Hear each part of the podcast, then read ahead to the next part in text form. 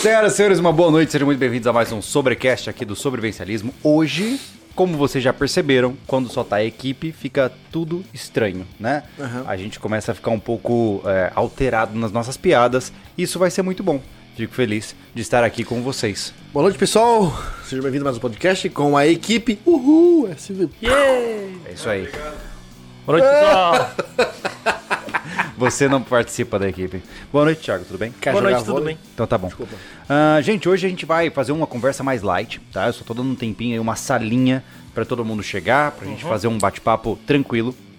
E vamos conversar sobre um assunto muito legal. E ao mesmo tempo bastante é, triste, eu diria, quase que melodramático. Que é falar sobre autossuficiência. Interessante. O que, que você quer que eu faça? Sujeira. Ah, eu tava comendo. Autossuficiente. Do outro lado. Aqui, tá, tá tudo bem agora? Passou? Ótimo. Então tá bom. Aqui, aqui. Ahn, a ideia do nosso te- a ideia do nosso tema hoje é conversar sobre as nossas percepções recentes e até mesmo é, visões que a gente já tem cultivado há um bom tempo sobre a autossuficiência, né? Uma, uma, do- uma das é, guias principais do sobrevivencialismo e ao mesmo tempo uma das áreas mais complicadas e cheio de mitos relacionados é, dentro da nossa área. Isso, e vamos conversar com vocês aqui, não é uma coisa que a gente, ah, a gente foi pesquisar, é um bate-papo que a gente teve entre a gente já um- algumas vezes. E queremos levar a nossa visão com mais realidade pra vocês. É verdade, Tá. é verdade. Uma boa noite para todos que estão chegando, sejam muito bem-vindos. Eu peço aos amigos que digam se o nosso vídeo e áudio está bom para vocês, para que nós possamos conversar de forma tranquila, né? Ah, já estamos com o pessoal chegando e a gente vai pro bate-papo de hoje. Antes disso, devo agradecer especialmente a empresa maravilhosa que nos propôs trazer esses incríveis casacos que a gente não tá vendendo, porque a gente é, a gente é exclusivista, É, entendeu? a gente quer usar, experimentar e curtir, pra depois a gente vai fazer. É isso aí. Então, hoje, como nós estamos só em equipe, nós vamos poder ter uma interação mais próxima de vocês no chat. E nós vamos priorizar naturalmente os superchats, porque são pessoas que estão dispostas a nos ajudar imediatamente. Mas se você não quiser mandar uma pergunta e ainda assim quiser contribuir com o trabalho que estamos fazendo, fique à vontade para enviar no Pix aqui sob a minha cabeça. Ó. Só você botar o celular aí ou via o Pix que está fixado no chat e você pode doar alguma graninha ali para nos ajudar a manter esse serviço funcionando. É isso? Exato. A gente tem uma forma de agradecer o Pix. hein? É, hoje o Pix, Ah. tá espe- hoje o Pix está especial. Olha lá. É, fala aí, Thiago. Nós vamos fazer um concurso de quem tem mais sorte, Boa. tá? e quem ganhar o concurso ganha uma camiseta Grey. Aham. Os astros me disseram hoje que o cara Olha que lá, ganhar mostra essa na câmera aí. camiseta. Nossa, olha lá o cara bonitão Nossa, na foto, que- cara. Pagaram quanto pra esse cara aí? Não, não vai. é muito modelo, Nunca cara. vai focar. Ih, lá, já parabéns. Você foi muito eficiente em errar. Exatamente. Muito obrigado. Você fez o que podia, não foi o suficiente. Ah, hoje nós vamos então fazer o seguinte: olha lá. Notícia importantíssima, chocante aqui. Se você tiver interesse, fique à vontade para doar no Pix. A maior. Na verdade, a maior doação não. Quais doações? A partir de quanto que o pessoal está concorrendo? As doações a partir de 10. 10 pila. 10 pila. Então, se você está afim de. Não é 10 reais. Se você está afim de participar deste concurso cultural de quem tem mais sorte, ah, basta doar qualquer valor acima de 10 reais e no final desta live nós vamos lá para o Instagram anunciar quem é que foi o escolhido, beleza? Não é um sorteio, é um concurso, né? De quem tem sorte. É, é ao vivo, tá, o Daniel João? Exatamente, nós Por estamos que ao vivo que eu agora. comer, cara. É sério? Oh meu Deus do Oh, céu. Deus. Enfim. Hum, Ai, eu- não, que nojento, cara. O cara tá limpando os dentes com No ar, parafuso. o papo de bar. Mas... Não é mais o podcast. Não, não é mais, não é mais. Eu até falei antes da gente começar Hum. que é- hoje a gente passou o dia inteiro trabalhando no container. Na verdade, fazem três dias É, que a gente ontem tá. também. É, estamos há três dias trabalhando com Desde container segunda. e, e estamos cansados, né? Aí eu tava falando pro Thiago antes de você chegar, eu falei assim, cara, a gente, bem, bem que a gente podia só abrir umas cervejas, pegar o violão e ficar tocando aleatório, dando risada aqui, né? Só que aí ninguém nunca mais ia levar a gente a sério É. se a gente ficasse tocando violão, Por falando. faz lá no teu canal lá, né? Fo- Fora porque que a gente eu- tava com medo do Anderson. converso, né? Fora Ah. que a gente tava com medo do É, a Anderson. gente tem muito medo Vocês do falam Anderson. muitas coisas sozinhos, né, cara? É que a gente é, a gente é alma gêmea, né? Tô vendo. Se você quiser tentar ser alma gêmea, fala aí, qual é a sua cor favorita? Cinza. Como cinza, cara. É basicamente o que eu vejo o tempo todo. Daí, ó. Então tem cor, cara. aí, ó, tá vendo? Não é alma gêmea. Não. Viu? Por quê? É assim, vocês combinam até a cor, é isso, né? Isso, isso. A gente, Qual tem, é o- a a, gente tem o mesmo signo. Qual que é o seu signo? Dinossauro. Ah, então não é o mesmo. O, Não? meu, heli- o meu helicóptero Apache. É. É. Divergências. Rodou. Mas É. é, que o ascendente é em helicóptero Apache. Meu santo Deus. Vamos, vamos tomar rumo, vai, gente. Enfim, vamos conversar hoje sobre o mito da autossuficiência. É um assunto que é muito interessante porque a gente passou por uma fase bem curiosa, especialmente depois que a gente chegou aqui na chácara, que a gente começou a testar várias coisas na prática, né? E, obviamente, nosso passado também está ali para mostrar isso. Uhum. E dentro do sobrevivencialismo sempre há essa concepção de que você tem que criar os seus próprios recursos. E tem muitos caras que, guiados por essa visão, me desculpe dizer, mas é, são um pouco são um pouco viajões, eles vão muito longe e começam a achar que de fato são capazes de viver completamente isolados da sociedade. Eu acho que as chances disso acontecer são muito pequenas e é sobre isso que a gente tem que conversar hoje, né? Mas antes de começarmos, Anderson, qual é a sua experiência em produzir seus próprios recursos? Você falou desde a sua infância. Uau. É, você falou na sua infância que já teve bicho para criar e tal. Conta pra gente essa história. Ah, sim. É, em outros, em outros anos, né? Uh, lá em casa a gente conseguiu passar por essa fase ainda ter alguma coisa no próprio quintal, né? Uhum. De ter os ovos, de ter uma galinha de tempo em tempo para bater, para ter uma galinha com qualidade na mesa, né? Até que aquela, aquela, aquela época, acho que a criação de frangos não era tão agressiva como é hoje, uhum. né? Da, da, forma que os bichos são abatidos, né? Com essa pressa que em três meses tem um ponto, acho que nem isso, né? É. Uh, de ter uma salada né, natural, de, de, de. Ah, vamos, esse ano vamos criar um porco. Tivemos acho que dois ou três porcos, se eu não me engano. Né? Cabrito. Enfim, não era para subsistência, mas era assim, ó, essa carne de qualidade eu vou produzi-la uhum. ah, essa planta ou essa fruta. Então tivemos isso ainda, né? Uhum. Ah, claro que não nos manteria com aquilo, mas era o, é, o pouco que se fazia para ter. Era, mas, era, mas era o extra. Era o extra, era o extra. Não, não digo que se uhum. economizava, né? Uhum. Mas era o fato de tu produzir alguma coisa, né? Uhum. O que a gente vem tentando trabalhar aqui. Sim. Comece a fazer algo. Nós Sim. fazíamos algo naquela época, né? Uhum. Isso era muito legal. E você, Thiago, já teve contato com produção desse tipo? É, eu ia dizer? Eu, contato sempre tive, né? Uhum. Até uns tios lá em Santo Antônio da Patrulha, no Rio Grande do Sul, eles tinham a chácara, matava porco, matava boi, uhum. matava galinha, eles faziam feira, tinham hortifruti, né? Eles eram produtores de fato. Sim, sim, de fato. Hoje eles estão aqui e tal. Mas eu tive sempre essa convivência. Produzir para mim mesmo, não. A experiência que estamos tendo hum, é aqui. Hum, entendi. Entendeu? Entendi. É, é a horta, o ovo que a gente tá. A gente separa por semana cada um sim, aqui, sim. entendeu? Mas é realmente a convivência, saber o que, como é que funciona.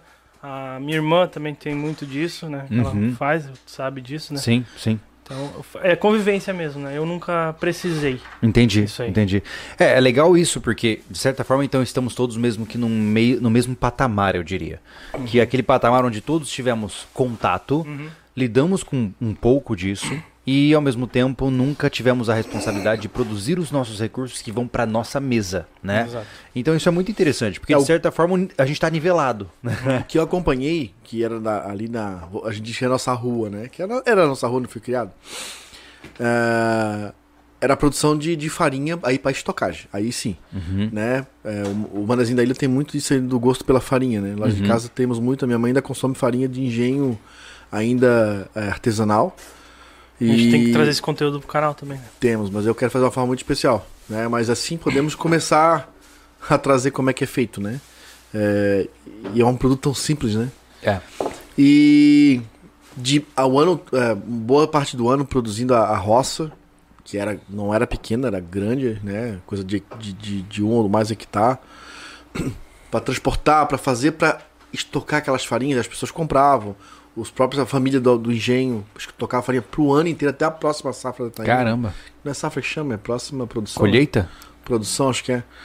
Enfim, isso eu acompanhei por muitos anos, né? Na, no, meu, no, meu, no meu bairro. Né? E os bairros vizinhos também. Essa, é, eu acho isso interessante você ter falado sobre estocagem de, de colheita. Acho que a gente pode falar sobre isso daqui a pouco. Mas é muita gente não sabe disso. Mas muitos e muitos fazendeiros vivem numa grande aposta. Né? Porque o que o cara faz? Geralmente o cara pega a grana que ele ganhou, investe numa próxima safra, e se essa safra der ruim, e a outra assim em seguida der ruim, é falência. Uhum. Então é muito louco isso, porque eu vejo os caras com colheitadeiras de 700 mil reais, e eles estão na, no fio da navalha, literalmente. Né? Estão ali, tendo que depender de fenômenos climáticos, muitas vezes que não estão nem um pouco sob nosso controle, para continuarem mantendo o seu trabalho. Os riscos né? são grandes, né? Não é muito, eles, eles têm até seguro da colheita, né? Tem, Só que né? mesmo assim, vai lá. O impacto é gigantesco, é, né? e, e tem que provar por A mais B que foi a geada que acabou com tudo. É, um absurdo. Mas é interessante saber disso porque os fazendeiros em geral eles pensam em anos, né, ou em safras, né? Então, enquanto pessoas nor- normais entre aspas, né, estão pensando em ah, meses ou até bi- bimestres, o cara tá pensando em safras. Olha que interessante como que pessoas que estão diretamente ligadas à produção e vivem disso, elas criam um calendário diferente, né? Elas criam um calendário é, separado dos calendários convencionais. E de certa forma, a gente tem um pouquinho disso aqui, né? Porque, por exemplo, quando chega o frio, as galinhas não colocam ovos, né? Ou, por exemplo, daqui mais ou menos uns 6 a 8 meses, tá na hora de abatê-las. E a gente tem que ter novas galinhas. Então a gente tem ciclos se estabelecendo de produção. Mesmo que micro, micro, né? Afinal, o que a gente faz aqui é um, é um nada. É, não, é, não, Não. chega perto. Não. Não, é, é irrelevante, É. né? Mas já nos dá essa concepção, né? E ao longo da história do sobrevivencialismo, é, a gente, né, como equipe, tentou muita coisa. Eu, antes de vocês chegarem, eu também já tinha tentado algumas coisas, né? Ah, eu lembro que quando o meu avô tinha chácara ainda, era muito legal, porque ele tinha um pomar de, vamos colocar uns 500 metros quadrados, pelo menos. Não, mais, mais. Tinha, tinha quase uns, uns 800 a 900 metros quadrados de pomar. Tinha uma área, tinha três tanques de peixe, onde a gente criava pintado, criava dourado e criava tilápia. É, tinha uma horta bem legal, então assim, ele era muito comprometido em manter aquele ambiente, né? E mesmo enquanto jovem, eu ajudava bastante. Uma coisa que eu adorava fazer era entrar no açude para poder puxar os peixes na tarrafa, né? Porque sempre tinha alguém que levava uma peixada na cara. é, ele vinha assim, pau, uma, uma, uma rabada na boca do estômago, né? E era muito legal isso, eu sempre fiz de forma muito divertida. Só que ao mesmo tempo, é, ele produzia ali naquele um hectare e meio, cara, era impossível produzir o suficiente para manter uma família. Até porque ele não morava ali. Mas já me dava uma sensação de caramba, é muito difícil produzir comida. É muito difícil produzir algo para você. Né? E aí a pergunta voltou à tona agora, nesse momento atual, onde nós estamos, né? Ou seja, chegamos numa chácara e falamos, ok, o quão difícil ou o quão fácil é produzir alguma coisa, né? E esse foi o pulo do gato, né, Anderson? Isso, é, eu acho que é, se tratando de hortaliças, quando é fruta, eu acho que é um pouco mais tranquilo. Né? Porque estão falando Se de, você uma, tem tempo, né? de uma árvore, É. né? E plantar uma árvore não é tão difícil assim, Mas, dependendo. mas olha o que a gente tá passando Ma- agora. Mas hortaliça complica. Mas olha, olha o que a gente tá passando agora com as frutas. É, não tem nenhuma planta produzindo. É, Todas estão secas. É. Ah, agora, é o- agora é o tempo da ameixa. As bergamotas, tudo não é nem que não tem, não tinha, né? Os passarinhos comendo tudo, essas coisas. Como é, É, que cuida disso aí, é. É engraçado que de repente interessante, eles né? começaram a comer tudo. É. É. Né? Mas é. Olha aqui, ó, o, só pra, o Elias, ele falou, sou agricultor e é bem assim. Parabéns, se pensam de ano em ano, já tá planejando o próximo. É isso mesmo. E é interessante. Talvez, olha só, esti- eu- se eu se eu tiver errado, me, me avisem no chat. Mas você percebeu que quando a temperatura começou a cair, os pássaros começaram a pegar as frutas? Talvez seja porque tenha menos, menos é, insetos é, disponíveis para eles comerem. Sei lá, alguma Ou coisa do menos gênero. frutas mesmo, aqui a gente não Também. deu conta de, de, de Verdade, consumir, né? Também. Verdade. É.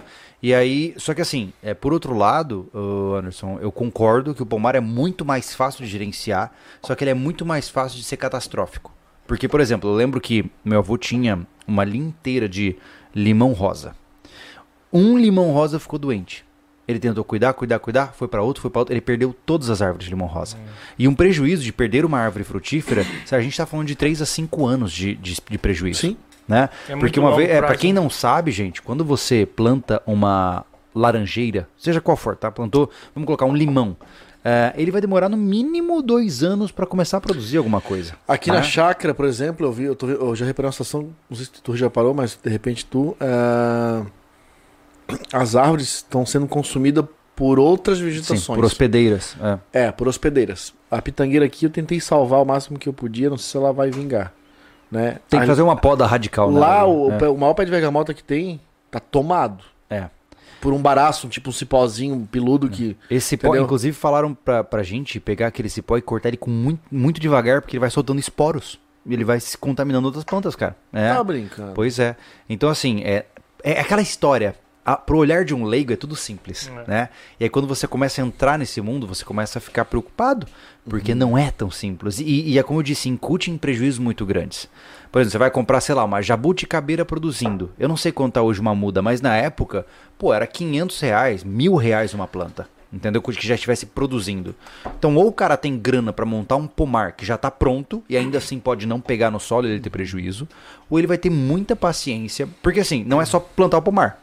Se você não está falando de um modelo agrofloresta, né? vamos falar de um modelo convencional, é, você vai ter que irrigar essas plantas, você vai ter que adubar essas plantas, você vai ter que criar toda uma rotina. E a impressão que eu tenho é que assim, cada é, cenário onde você investe para tirar alguma coisa é mais uma tarefa que você tem diariamente como foi aqui, né? Uhum. Fizemos o tanque de peixes. Todo dia tem que dar comida, tem que limpar o sistema, tem que fazer isso, tem que fazer aquilo, tem que ficar olhando, cuidando.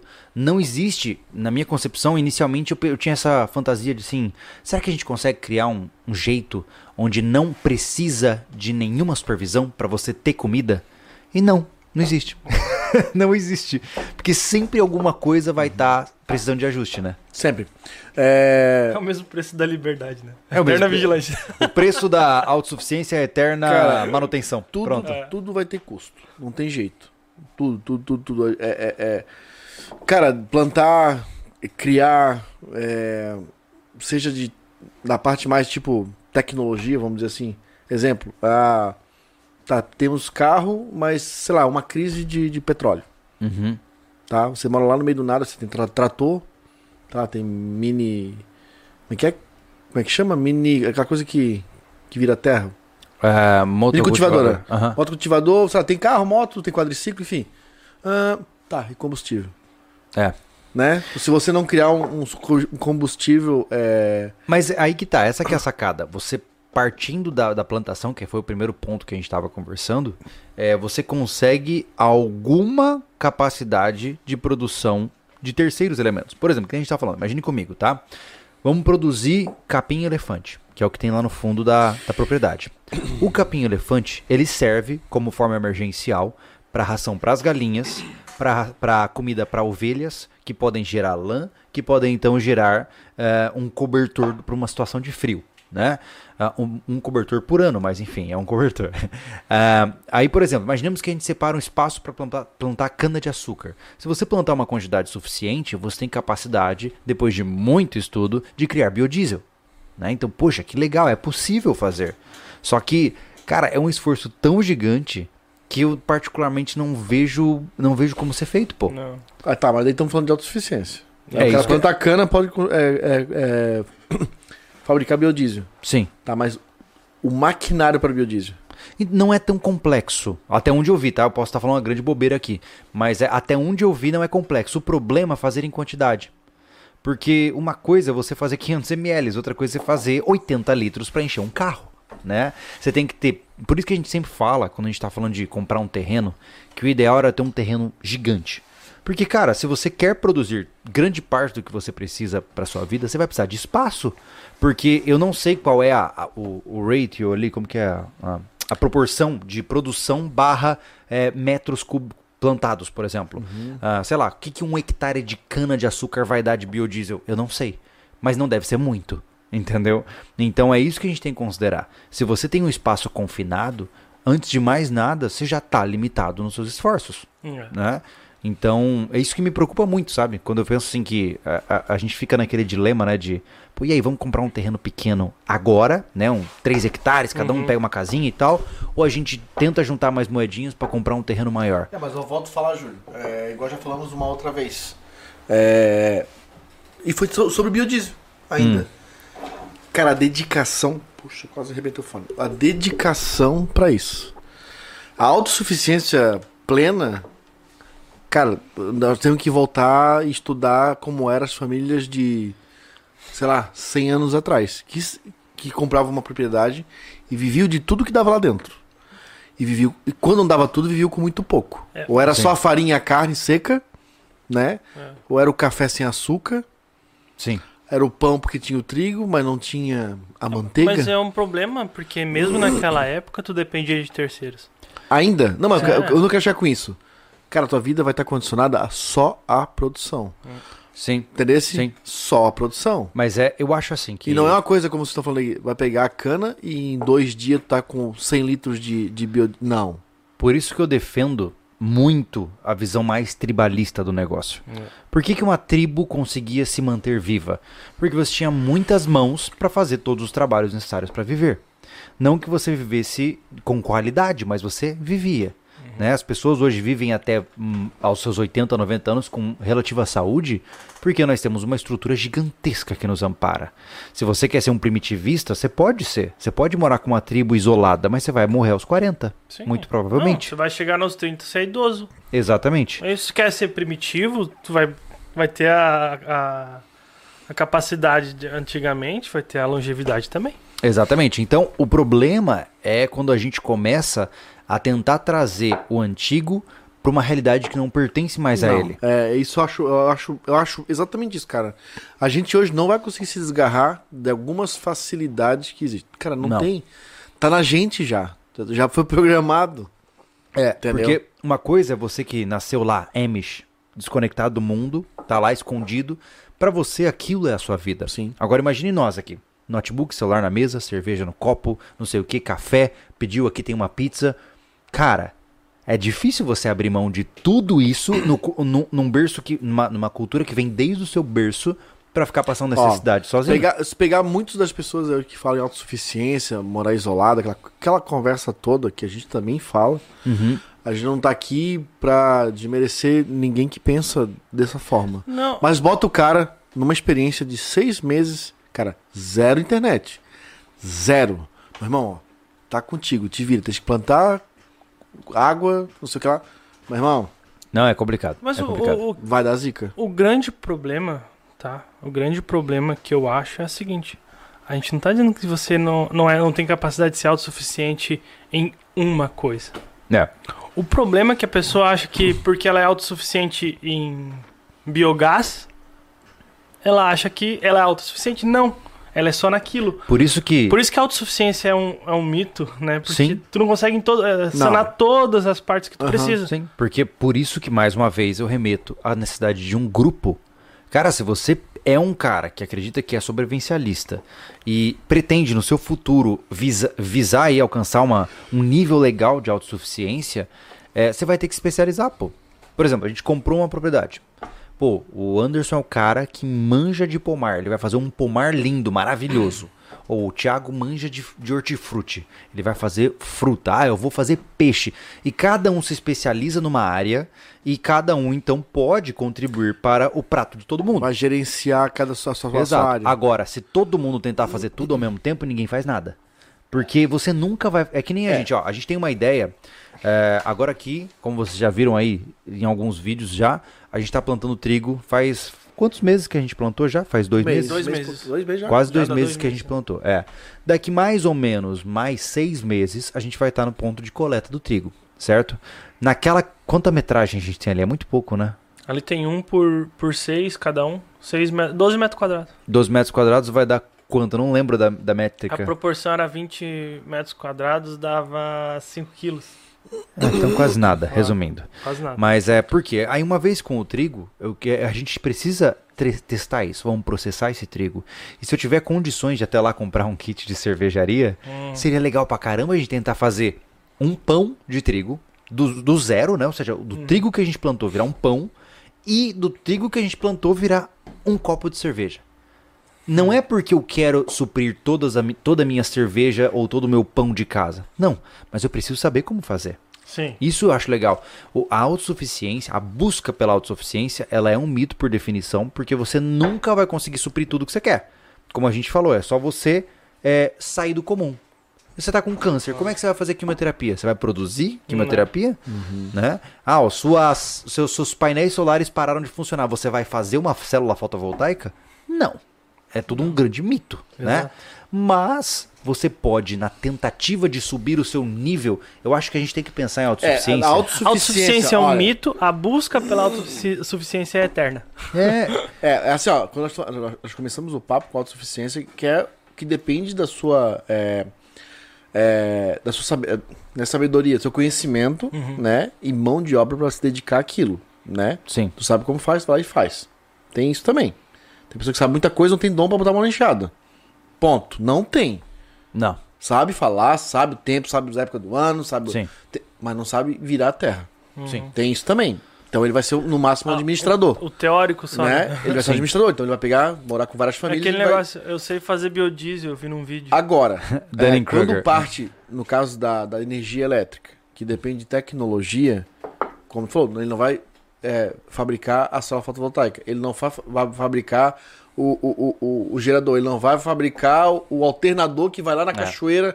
Cara, ele não vai. É. Então, el- elétrica mesmo, autossuficiência, essa tá fora, cara. É, é muito difícil. Ela depende da tecnologia. É, por outro lado, é, como eu disse, eu acho que a gente tem que encarar a, a busca pela autossuficiência como um RPG, como um joguinho, onde você está no nível 1 e você tenta chegar no 99. Não é, não é estou autossuficiente. Não, não é isso. É cada passinho que você dá, que nem a gente.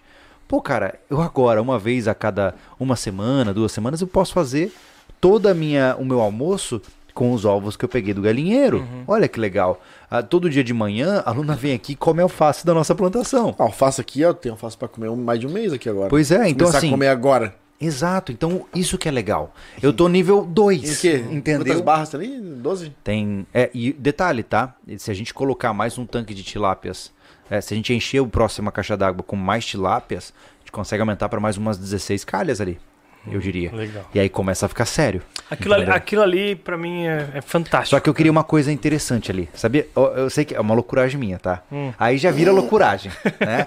Mas, cara, eu queria é, criar essas plantas dentro de um lugar escuro. Porque eu queria também aprender a controlar a iluminação delas. Porque existem Caramba. fitas de LED que são feitas para crescimento de planta, né? Então eu fico imaginando assim, cara, se eu conseguir criar peixes e plantas é, num lugar sem luz solar, eu posso ir para Marte, meu irmão. Isso eu acho legal pra caramba, sabe? É o desafio. O né? pai lá, Que não é hoje, toa lá. É, mas é. O que hoje tem pra jantar? Alface com peixe. É, À noite, alface com peixe. A Amanhã, cebolinha alface com peixe, é Cebolinha isso. com peixe, alface com peixe. É, mas é legal essa ideia. É, a gente tem que olhar pra tudo isso como um experimento. Sabe uma coisa que eu acho interessante? É uma outra viagem minha. Se amanhã, se de repente agora, puf, você se teletransporta pra 1312, o ano 1312, não tem nada, você tá lá no primitivo. Você seria capaz de criar uma bateria? Seria capaz de trazer eletricidade à vida? Seria capaz de, quem sabe, criar um motor a combustão? São coisas que eu fico pensando. E a minha resposta hoje é: não, eu não tenho condições de fazer isso. Mas e se um dia eu conseguir? Ia ser muito legal ter uma base de conhecimento que me permita fazer, por exemplo, um motor Stirling ou algum tipo de motor a vapor. Sim. Não porque eu vou usar, mas porque eu sei fazer. E isso é uma curiosidade, é, é curiosidade intelectual. Não é nem necessariamente aplicação É, prática. tu vai fazendo né? side quest na vida e de repente tu vai pra muito mais forte na fase final. Isso, isso, basicamente é isso. Temos superchats Tem, aí? tem. Qual boa? O Will A aqui falou: uma tribo com vários conhecimentos, sistema Embrapa, destilaria, bio- biodigestor, energia solar, poço artesiano, pecuária e agricultura faz você ficar em que nível de autossuficiência? 60. É, o único ponto que eu acho que é muito complicado e que dificilmente será superado é a parte da saúde em caso de emergências Exato. médicas. Porque você não cirurgia vai... de emergência. Não, até assim, se você tem um médico na comunidade, e, e, óbvio, descarte aqui, não falamos do mundo real, estamos falando de fantasia, tá? Descarte aspectos legais. Uhum. O cara com a, a, o ferramen- a ferramentaria certa, com a estrutura certa, ele consegue cuidar de você de maneira mínima. O que pega são os malditos antibióticos. Hum. Esses você não É, tem a, como produzir. a- a saúde é o que pode melar tudo. É, Assim, com certeza. É, é É, o primeiro, né, cara? É o primeiro. Assim, ó, a gente, a gente aqui pra gente, pessoal, pra vocês entenderem, a gente conversa sobre isso, né? Uma pra nossa vida, outra pra continuar a matéria aí dentro do sobrevivencialismo. Ah, mas a gente nunca, nunca pregou, né, Júlio? Pregar é uma palavra esquisita, né? A gente nunca trabalhou a palavra em cima, né? A cultura sobre, sobre a 100% autossuficiente. suficiente. Que a gente sabe que não vai dar. É. Uma, ou pela gente mesmo, ou pelas nossas mulheres, ou pelas crianças que um dia vão precisar sair e voltar dessa para estudar, por exemplo. É, mas por né? outro lado, Anderson, é como eu digo, toda, todo jogo sério começa com uma brincadeira casual. Por quê? Ah, pô, eu não consigo fazer antibiótico. Mas aí eu penso assim, pô, e será que- Será que eu consigo plantar babosa? Será que eu consigo plantar penicilina? E aí o cara começa a aprender, começa a mexer, começa a focar, e daqui a pouco, o que era uma. O que era uma. Deixa eu emudecer isso aqui. o que era uma erva medicinal aleatória se torna uma possibilidade de cura.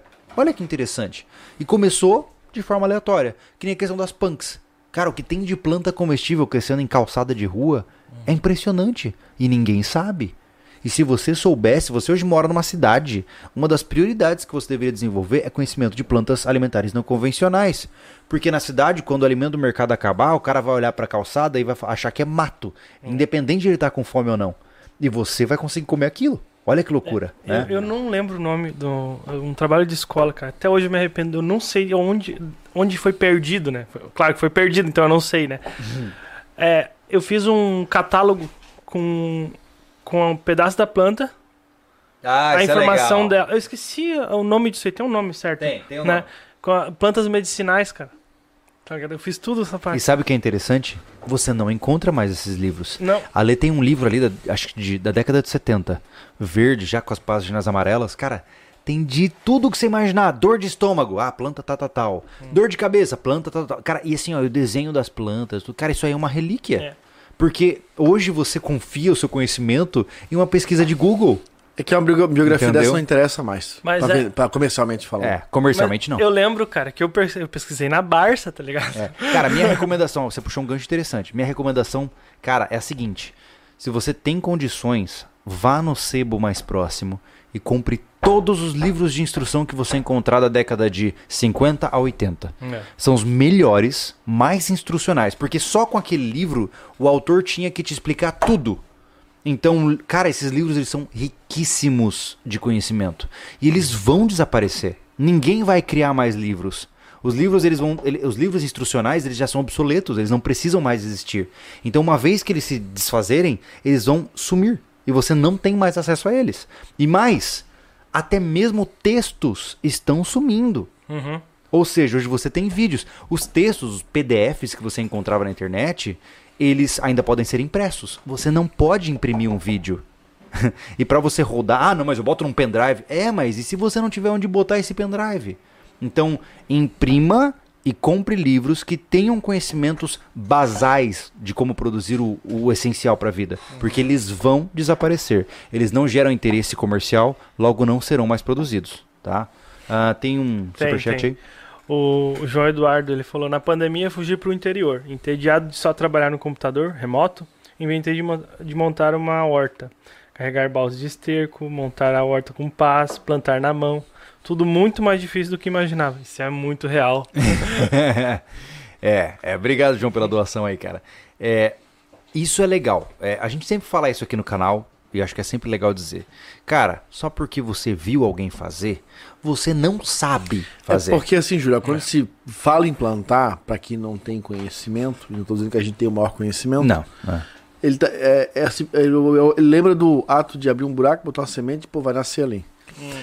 Isso, a descrição do nosso amigo aqui, é, ainda tem o fato de tu essa tua essa sua mudança para um lugar mais retirado para ir em busca da autossuficiência de ter uma terra ruim ainda. É. Onde você tem que trabalhar essa terra Meu avô teve esse para ela ser uma terra boa. Meu avô teve uma oportunidade de comprar uma terra perto do Rio Cirola, para quem é de Mato Grosso do Sul sabe. Rio Cirola, perto da comunidade do Rio Vermelho. Uh, nesse local era uma terra muito barata, né? E ele comprou um hectare e meio lá, eu acho que era algo assim. Mano, ele gastava tanto dinheiro para tentar salvar aquele solo, porque era um, era um solo completamente uh, arenoso, hum. era areia. O solo inteiro, você tocava assim, ele, ele era parecia um solo de praia. Então você plantava, não dava nada. E cara, ele tinha, ele tentou corrigir pH do solo, tentou adubagem, tentou mesclagem de terra, tudo que você imaginar. Caramba. Cara, era uma luta para plantar ali. Então, realmente, algumas vezes você pode saber tudo, mas se o lugar não ajudar, cara, você tá ferrado. Né? É, tem, ele, tipo assim, ó, também tem outra ocasião que a gente pensou no ano passado sobre é, terrenos em lugares de altitude elevada, né? Sim, acima dos mil metros. Plantar né? em lugar desse já é um pouco mais complicado, é. né? Trabalhar em baixa temperatura é complicado, né? É, sejamos honestos. Se a gente está falando em produção de comida, centro-oeste. Melhor clima, estabilidade de clima, bom solo, é possível fazer muita coisa ali. Agora, vem pro sul, você tem um clima mais ameno, que gera mais conforto. Depende de temporadas pra certas... Temporadas, porque aqui É. tem do frio intenso a, Mano, a estiagem. É, né? lá não tem nada. Lá, bom, em Campo Grande, Mato Grosso, tinha uma semana de frio e o resto do ano, cara, era estável. Então você não tem muito aquela definição de inverno, verão, primavera, né? Sim. Então tudo isso é interessante a gente entender. Porque. ah, porque tudo isso vai influenciar no teu potencial. Né? Eu vejo muitas vezes o cara. E tem mais uma coisa, né? O cara fala assim: ah, Júlio, mas o primeiro passo que eu preciso é gerar renda na minha propriedade. E aí eu já vi discursos que me deixaram muito preocupados. De gente que segue a gente, que apoia a gente, e fala assim: não, eu vou comprar uma terra e vou virar produtor rural. Não dá. o cara tá lá no meio da cidade. e Não, não decidi- Antes de conhecer. Nem segurou na enxada É, ainda. antes de conhecer, querer ganhar dinheiro. É complicado, né, Não, Anderson? não Estamos falando do aqui que é. sobre a questão de. Tem muita gente que sonha em ir pro campo, mas o cara, ele acha que vai fazer renda das produções do campo dele. Cara, está bem... Bem perigoso, cara. eu não acho que é não Só perigoso, isso, eu acho não que só fazer renda, não só fazer renda, como simplesmente só viver do Uhum. que plantar. Inviável. Entendeu? Porque, ó, esse cara, esse cara tem uma família. Esse ser aí tem uma família, marido e mulher, sei lá, no máximo dois filhos. Se for pequeno ainda, não vão ajudar em nada. Não. Cara, ele e a mulher pra cuidar de animais, plantas, é, manter a, a manutenção da propriedade, porque tem que tirar o mato, senão dá um monte de Sim. bicho, fica pra- com cara de lugar abandonado. É. Fora todas as edificações que um lugar rural pede, tipo um rancho de máquina, ferramenta, os currais. Isso aí. Aqui já é outro tipo de mão de obra, porque o cara vai chegar lá e não sabe nem fazer um palanque pra botar o gado dentro. Quantas vezes a gente chegou lá no dono do, do Terra do Refúgio e o cara tava arrumando carroça de tobata, mexendo no, no trator. Deixa eu falar pra vocês. Faz duas semanas eu subi lá e fui conversar sobre é, a renovação do local pro Nilo, lá do canal Outdoors, é, assumir. Quando chegamos lá em Nilo, sabe o que ele tá fazendo, Júlio? Porque o Júlio já conhece bem o local lá. Tu também já conhece, que já fosse Uhum. comigo lá, né? Sim. Ah, ele tava fazendo ah, a cobertura de toda a, a roça dele, cara. Já pensou você Por tem que causa toda a sua da roça? geada. Tem 100 hectares, né? E assim, ó, cada carreiro, cada carreiro dele, Aham. assim, ó, onde é plantado as alfaces, cara, deve ter, sei lá, 20 metros. E aí o que ele faz? Ele faz aqueles arcos tudo. E é só ele e o passa a pai, lona- né? São dois caras. Não, tava, não, tava ele, o pai e a mulher. Aham. Porque lá é o casal e o filho. Eles têm dois Sim. filhos. Uhum. Uma estudou e, e foi trabalhado do estudo, Sim. né? E o rapaz, o mais velho, ficou lá, que tem o mesmo nome do que eu, o Anderson. E, cara, é pauleira todo santo dia. É. Tá? Aí chega o inverno, faz as coberturas. Chega verão, tira os arcos, tira as lona, tira tudo. É. Né? Pô, É isso que é, muitas vezes eu acho que derruba o cara, né? Porque existe muita. A gente falou isso naquele vídeo sobre como escolher o terreno, né? Tem muita gente que fantasia com a ideia de viver no campo. Mas viver no campo, se você de fato quer viver do campo, cara, sobra muito pouco tempo pra olhar pra A paisagem. gente tem um né? apoiador, que é o Vinícius. Sim, sim. Ele tá toda, toda. Volta e meia ele tá com um videozinho lá passando perrengue. Ele tá É. se virando, né? Sim. É, arrumar caminhão, arrumar cerca. Ele, É. me, ele tava falando sobre as ovelhas. Ele me mostra lá o, o perrengue que dá a ovelha. É. Quando foge, arrebenta a cerca e tudo, ele tem que arrumar. Mas eu queria, com base no que vocês conheceram até agora, eh, eu queria. Vamos, vamos primeiramente ler os superchats, mas depois eu vou fazer uma pergunta legal. Ah, e aí, qual- o que, que nós Vamos temos aí?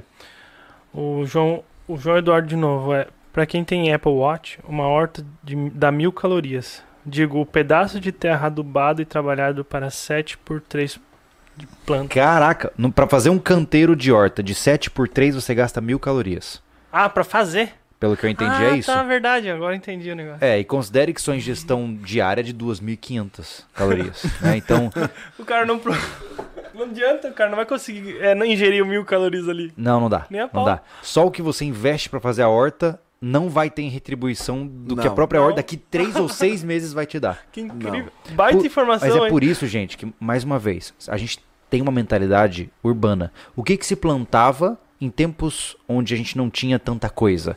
A gente pegava e plantava trigo, repolho e batata. Por quê? Alto índice calórico por unidade, fácil produção e escalonagem rápida. Então, jogava tudo isso aí num campo gigante e era isso que tinha. Cena. É, a Europa assim, ó, foi criada à base de trigo, mas repolho aí e batata. é produção de acordo com a realidade do clima do, do, Sim. do e do local, geográfico. Não, mas, mas o que eu tô pontuando, Mas assim, ó, hoje, muitas pessoas que seguem, a, a gente vê até por alguns comentários que chega que tem ilusão que vão plantar a feira inteira. Sim. Que vai dar a cenoura, que vai dar a beterraba, que vai dar alface, o repolho. E por Sim. aí vai. Não, não vai dar. Não quer que é assim também. Não, não. Né? Mas o que eu queria dizer é o seguinte, é que alface é supérfluo. Cenoura é supérfluo. O que realmente sustenta o cara hoje, Da energia, né? trigo, trigo e batata. Então assim, por que a gente tá falando trigo e a gente vai plantar batata do lado? É carboidrato, Pra né, conhecer. Uhum. Porque a gente pode pensar em horta, pode pensar em peixe, mas o cara vive só na batata e no É. trigo. cara? Entendeu? Eu não sou nem nada perto de nutricionista, não. só que o que dá energia é o carboidrato. Eu, Não, vou- é. eu, eu, eu, eu tenho. eu tenho- Hoje a gente faz o low carb e tudo porque a gente ingere um monte de porcaria. É. Ma- Mas eu venho conversando aqui com os rapazes já há um bom tempo que quando se fala em preparação, estocagem de alimento, já virou um símbolo do sobrevivencialista, do preparador, do prepper, o a estocagem do arroz. Sim. Eu acho que tá errado. É. Eu venho falando pro Júlio, a gente tem que começar Fala. a trabalhar diferente. Uhum. Eu acho que não é o arroz. É a farinha, é a mandioca. O arroz é legal só pela disponibilidade dele, mas ele tá cada vez mais caro. Onde é que se, mas se planta arroz fácil? Não, meu Deus, Aí arroz é tá. terrível. Não. Agora a mandioca é muito mais fácil. Daí Sim. não precisa de um solo também magnífico. Mas isso é cultural, né? O cara tá acostumado com a mistura. É, Mas a aí questão, que tá. A questão do arroz é que ele é o coringa. Arroz É. com carne, arroz Não, com beleza, coisa, mas tá estamos ligado? falando que. Nós estamos falando de um produto que virou símbolo sobre isso, mas tu não sabe. Tu não tem condição de plantar ele. Não é. Não, não é fácil produzir arroz. E outra, o que, que tu faz com arroz? Só arroz. Sim. Faz outra coisa? Não faz. Farinha, mandioca, tu faz tanta coisa, cara. Não, e outra, mandioca. A farinha de mandioca, tá? Se eu pegar e encher esse copo de água, jogar aqui e misturar, é um pirão, tá? Então pensa pronto. comigo, ó, a mandioca, isso é um debate interessante. Talvez a mandioca seja o que a batata é para os europeus, para nós. Porque pensa comigo, a mandioca ela dá maior volume, em oito meses ela tá Júlio, Não pronta. precisamos pra Europa. Vamos pros índios daqui. Sim. Era a base alimentar Sim. deles, pô. Mas o, o- que eu acho interessante, Anderson, é que você falou isso hoje mais cedo. É, você planta alface, que massa. E quando acabar a semente? É, olha, eu, eu, isso é bom, vamos trazer essa, essa conversa. A gente conversou com, É. lá em Brasília com um seguidor nosso, o, o Geraldo. E o cara tava muito alinhado com alguns pensamentos é, Uhum. sobrevivencialistas, ele segue a gente há um bom tempo, e ele, ele colou e fez vários questionamentos que eu depois eu trouxe até para a equipe aqui, que foi muito interessante. E essa do alface, está, autossuficiência. Foi por isso que eu, eu- eu- eu quis trazer esse tema hoje pro podcast, cara Sim. que era, era, muito, era muito pertinente as, as, as po- posições dele. Tá, eu vou plantar alface. Tá, e como é que eu planto alface de novo? Se eu não tiver. Eu, eu produzo semente? Como é que se produz semente de alface? Hum.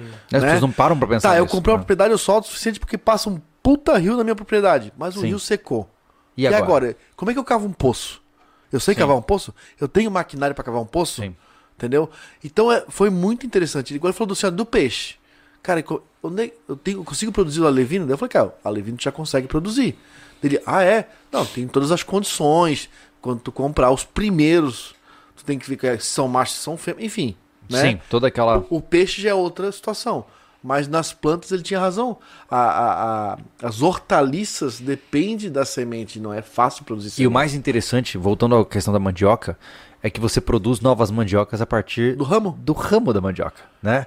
E isso é fascinante. E eu, cara. eu, eu Ela- quero. ela é sustentável. Total, Né? a mandioca é, é, é sustentável total. A minha mãe, todo, todo ano, agora ela parou, porque como eu, eu- agora a o terreno tá mais ocupado, ela não conseguia fazer a hortinha de mandioca dela, né? Então ela fazia lá 2 por 5 por 6 e toda hora colhia e conseguia fazer mandioca cozida. E o né? interessante disso. Só que ela fazia, colhia tudo, ia lá, já cortava os, os E toquinhos congela. e... É, e- Oi? Os toquinhos. Congela? Não, isso não, não essa técnica mas não. aí é interessante. A mandioca? gente. É, pra depois comer? pronto. Sim. É. Mas ela já cortava os raminhos, Uhum. já fazia uma nova. Ah, tá, já mas replantava. A Ah, entendi. vantagem da, da mandioca é que você pode deixar ela guardada na raiz, na Sim. planta, né? Você não precisa consumir. Não é como, por exemplo, a alface, quando ela chega nos seus três meses, ela fica pronta para colheita. E se você não colher, ela começa a ficar amarga. A mandioca você deixa ali. Ela só vai só vai crescer, crescer. mais. É. Só vai Exato. crescer. Isso é E às vezes interessante. sai um cada Um tolete. toletão. Tá cap do Capitão Caverna.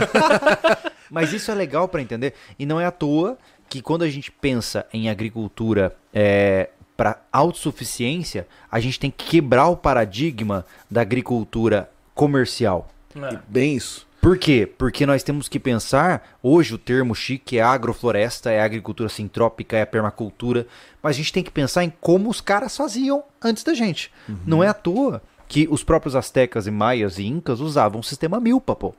Plantavam milho, abóbora, abóbora e feijão juntos. Por quê? Porque eles tinham um espaço muito pequeno vários tipos de plantas que geravam diferentes funções. Então olha que interessante. Não é à toa que quando eu comecei a estudar esse assunto, eu falei, cara, isso faz sentido. Tá na hora de parar de tentar plantar tudo em filinha, porque eu não vou passar com uma máquina para colher aquilo. Uhum. Eu vou tentar fazer algo que seja mais estratégico.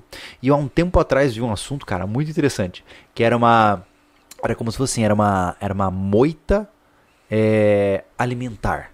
Era tipo assim, qual que é a ideia? Imaginemos que você quer criar um terreno e você tem receio das pessoas verem que o seu terreno ele é uma propriedade produtiva que tem muitas plantas e muitas comidas. A gente recebeu um relato de pessoas que diz que uh, o pessoal entrava na, na propriedade dele escondido para pegar as coisas do pomar. E o que, que é essa moita mata sobrevivencialista? Você nada mais é do que uma agrofloresta. Cara, só entrar no YouTube, escreve agrofloresta floresta, é, com, com 10 anos. Parece um matagal não parece que tem frutas ali. E o cara sem o olhar atento, ele não vai procurar você no meio do matagal, porque ele vai procurar uma hortinha bonitinha, um pomar bonitinho. É bem muito interessante essa é, concepção, legal cara. O pai, é. o pai, eu trouxe o pai aqui, aí mostrei a horta para ele a, a, que a gente fez ali na uhum. Aí disse, tá, mas por que tá tudo bagunçado assim? É, porque é interessante. É. Mas se você for para pensar, é porque assim, a gente pensa sempre na característica é, de produção massiva e para venda. Então por que, que os canteiros são todos alinhados em monoculturas? Para facilitar o fluxo de trabalho. É. Uhum. Só que se você não precisa disso, você pode se beneficiar muito mais com plantas que são parceiras, que nem a gente estava falando do milpa. Por exemplo, você, eu, eu, posso falar alguma bobeira aqui, mas o, o, milho precisa de nitrogênio. O feijão pro, tem como subproduto em suas raízes o nitrogênio. Então ele ajuda o milho a crescer ainda mais. Uma planta ajuda a outra. Então uhum. por que, que você vai uhum. plantar milho aqui e feijão aqui? Você consegue ter muito maior eficiência energética colocando tudo junto. Isso é, é, uma quebra muito grande de paradigma, porque a gente foi criado vendo a hortinha. Uhum, sempre organizada. É, só que dá uma agonia pro cara ver um mato. Mas, cara, se, se fosse mais eficiente plantar em linha, as florestas seriam todas alinhadas. É. Entendeu? Mas, ô, Júlio, a curiosidade que eu tenho agora é: tu fala que o milpa é dos astecas, né? E Isso. o conceito de agrofloresta é novo? É porque assim, esses termos eles são só para explicar o que já está ali, uhum. né? Qual é a concepção de uma agrofloresta? Uhum. É a criação de uma floresta que é criada pelo homem, tá? E que em cada diferente nível dessa floresta, que eles chamam de estratificação, uhum. você tem criações diferentes e que são plantas amigas. Então, por exemplo, uh, você tem abóbora no solo, Aí você tem plantas médias, como, sei lá, uma mora silvestre. Depois disso, você tem um mamoeiro. Depois do mamoeiro, você tem uma planta ainda maior. Então você tem vários níveis de produção que, ao serem somados, viram uma floresta. Uhum. Só que é uma floresta de plantas comestíveis, né? E, cara, tem uns, você olha no, no YouTube, é bonito de ver, cara. Tem uns lugares que o cara tá 20 anos fazendo uma agrofloresta. Cara, o lugar é incrível. Onde você olha, pega uma coisa e come. É impressionante. É legal, legal. visitar uma é. prontinha, né? Ah, quem sabe? Cara, se alguém conhece alguém aí que tem uma agrofloresta já consolidada, é. manda uma mensagem pra gente, cara. Eu tenho muita curiosidade para conhecer mais sobre esse assunto. Deve porque Verdade. eu acho fascinante, né? uhum. né? É, temos alguns superchats? Tem bastante aqui. Eita, nós. Uhum. Vamos lá. Caraca, tem uns superchats generosos aí. É. Acabei de ver. O Elton John aqui veio. Salve, sou fã de vocês desde o Projeto Refúgio. Hum. Obrigado. Massa, obrigado pelo apoio. Eu sou de Elton John. Lincoln Beninca, do Caraca! 139,90, tem que falar. Obrigado, é. Lincoln. Legal, Obrigado, cara. Lincoln. Já pagou, já pagou o podcast. É, o off-grid pode ser usando o que a tecnologia te, te oferece, não precisa ser primitivo. Concordo 100%. Total, pode, pode dar um pause nesse superchat aí, depois a gente vai pro Mas próximo. Mas acho tá? que é onde a gente quer chegar. O que eu gostaria, uh, minha visão, tá? Não sei se vocês concordam comigo. Porque a minha... mudasse de ideia para nós ter que concordar, porque a gente está de acordo, eu acho.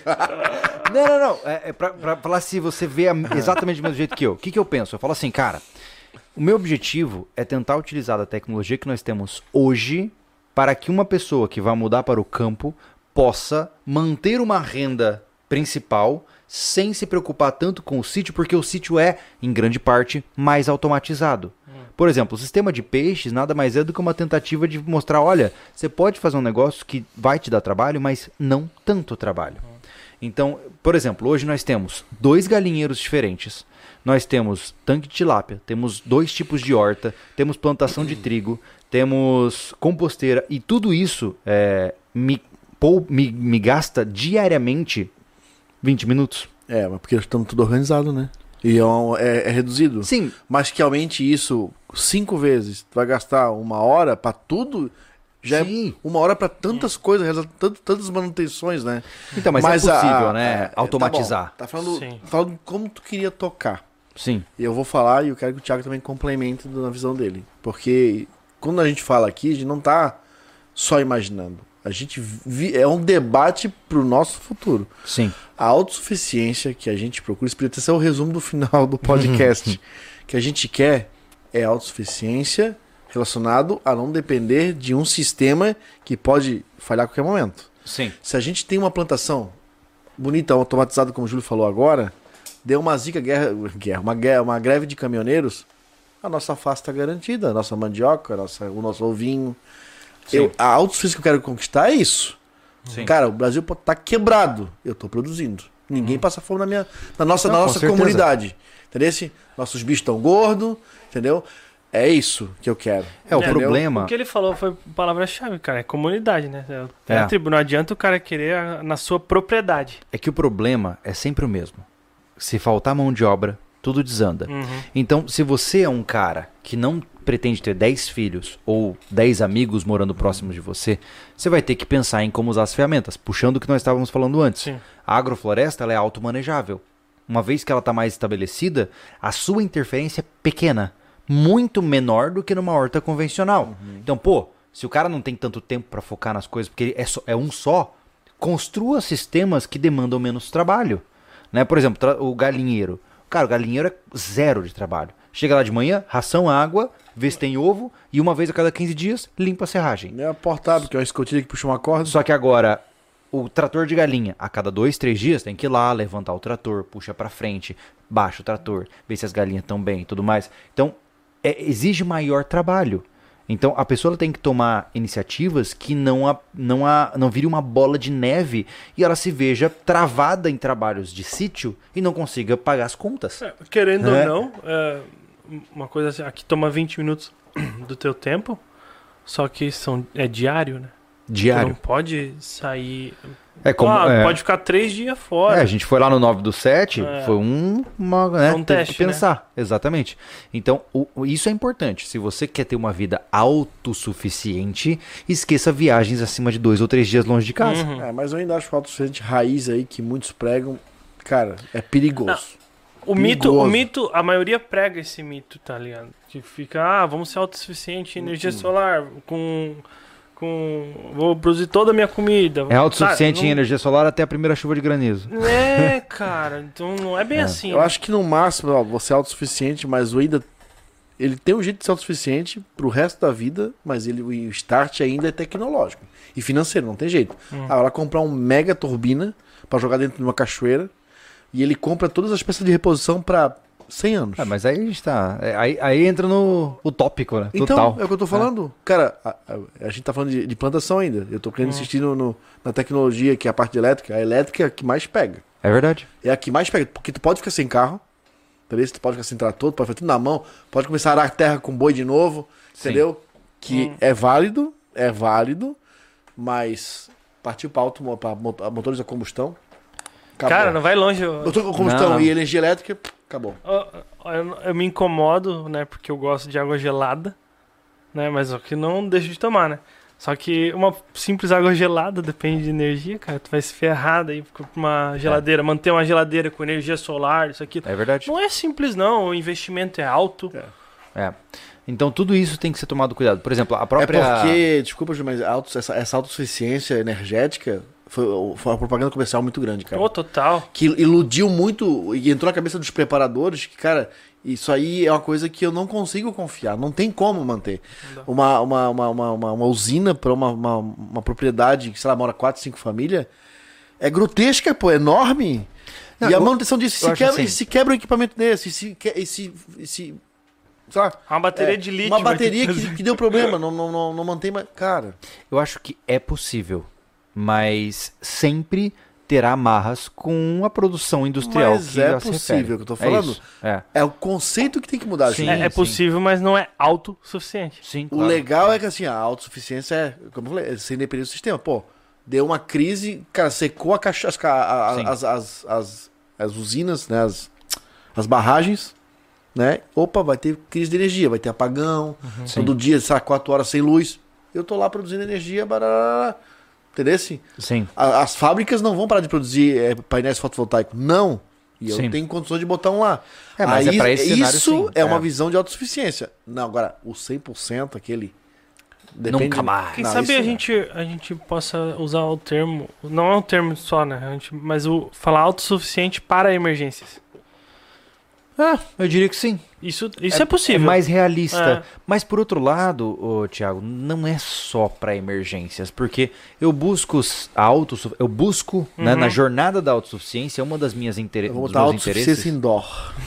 é, uma das minhas, dos meus objetivos é oferecer, por exemplo, alimentações mais saudáveis para minha família, Uhum, né? É, é ter o orgulho de dizer fui eu que fiz. uhum. Né? Isso, isso é, é isso que eu busco. Quando aqui nós montamos a nossa oficina, e hoje a gente tem marcenaria, serralheria, funilaria, a gente já tem tudo aqui. É, eu posso construir um móvel pra mim, na minha casa. E Que nem eu construir uma sapateira. É bobo, mas, cara, fui eu que fiz. Do jeito que eu quero e ninguém tira isso de mim. Isso é muito legal. E é esse sentimento de estar no controle da sua própria vida que é tão legal na autossuficiência. Né? Porque é, é, é isso que eu gosto de sentir. Falar, isso aqui fui eu que fiz. Basicamente é, um- é a criança feliz mostrando um desenho pra mãe. Entendeu? Pode ser que não seja o mais prático. Pode ser que não seja o mais barato. Mas eu fiz. Sim. E você não. E eu fiz. Entendeu? Isso que é legal. Isso é uma autossuficiência. Exato. É uma interpretação sobre o Entendeu? assunto. Exatamente. É a interpretação É, que é tá no equivocada. Final, no final é o que tu falou, né? É nível 99. É, exatamente. Não tem jeito. É. Tem Ah, que, que falaram ali? O João Eduardo falou: é muito bom viver em Santa Catarina. Interessante como nossos avós, bisavós, tataravós eram sobrevivencialistas raiz. Eu redescubro conhecimentos de, de antepass- antepassados todo dia. Legal, legal, é isso aí, cara. Tenho legal. saudade de conversar com uma pessoa de idade aqui da região. Sabe, pra saber como é que eram as coisas antigamente, quando eles se viravam e plantavam. Sim, Era, é, é, é, a gente aprende muito com, essa, com essas pessoas, cara. É demais. incrível. Demais. É incrível. E é um cara. conhecimento que vai se, vai se perdendo, né? Vai. Porque ele tá sendo trocado por conhecimentos Vai. industrializados. Santa né? Catarina, É. tipo, vou falar pro Floripa, o- a pesca cultural já tá indo pro Beleléu. Mais Os 20 filhos anos já, não era, né? assumem, cara. É. Mas Eu 20 não anos, não- olha, menos João. Nós temos um exemplo aqui dentro. O pai, É. do, o pai do Gustavo é pescador, pô. Ele Sim. não passou, o Gustavo nunca entrou numa canoa. É, Não existe esse tradicionalismo, né? De vem cá, eu vou te ele ensinar pra você continuar. levou. Ele não, não Sim, sabe, nunca levou. O Gustavo não sabe, será que, que nylon usa na rede, o que, que é uma rede de arrasto, não sabe nada. Uhum. O pai É. dele é pescador, sim. sabe? É, verdade, isso é complicado. E, e é como eu disse, puxando mesmo a questão dos livros. Os idosos não estarão aqui para sempre. É. Então suguem os conhecimentos. Eu sei que hora ou outra é chato você ouvir o velho falar, né? Mas ouça e tente extrair os, os aprendizagens Cara, que ele tem. É, Entendeu? eu quando eu trabalhava lá em 2005 numa loja lá no, em Canasvieiras, uma loja de praia, tinha sempre o senhor Mazuti, Hum. 87 anos. Eita. Ele ia pra caminhadinha dele. Ele entrava lá, me pedia uma água, senta... tinha a cadeira dele. Eu separei a cadeira dele pra, Uhum. pra ele sentar. E ele sentava lá pra gente conversar. E eu ficava assim, ó. Porque a, a, a, a ânsia, né? Algum conhecimento tem. Meu pai Sim. me ensinou, né? Não importa de quem, mendigo ou ricaço, tu vai colher alguma coisa boa, né? Com certeza. Então, eu sempre quis isso, sabe? Eu tinha esse o velhinho, o seu Mazuti, pra conversar. Isso era, era muito bom. Hoje Agora- em dia é difícil, né? Mas vamos Tá para difícil. planejamentos agora. Olha só, a pergunta que eu vou fazer pra vocês, tá? E, e isso pode ficar marcado. Eu tô tão emocionado de ter sido entrevistado por Júlio Lobo. Anderson Machado, você e eu. frente a frente Tete com, tete. com o Chulho Chulho. Olha só, é, cara, um dia, se tudo der certo, vamos, vamos ser otimistas. Quando estivermos com o nosso terreno, certo? E botamos nossa casa ali, quais são os primeiros passos para a autossuficiência que vocês darão? Para! Para, antes da tua resposta, lembra do nosso concurso. É, lembra, Uh, deixa eu pegar um refil aqui, peraí. O nosso concurso é, tá ainda rolando aí, ó. Até o final do podcast. Onde as doações Ó, aqui, via Pix aqui. desse negócio aí, esse mosaico que tá aparecendo pra vocês aí. Aqui. Assim, Tem que fazer Tá? invertido, né? Isso, é. É, A gente vai escolher um sortudo, né? É, na verdade É, um- isso. é, é uma campanha cultural de quem tem Quem mais se sorte. sentir com mais sorte vai, vai ganhar. Vai ganhar uma ser- camiseta Vai ser que tem energia na- na- emanada o negócio. Na loja se vê a camiseta Grey, Grey.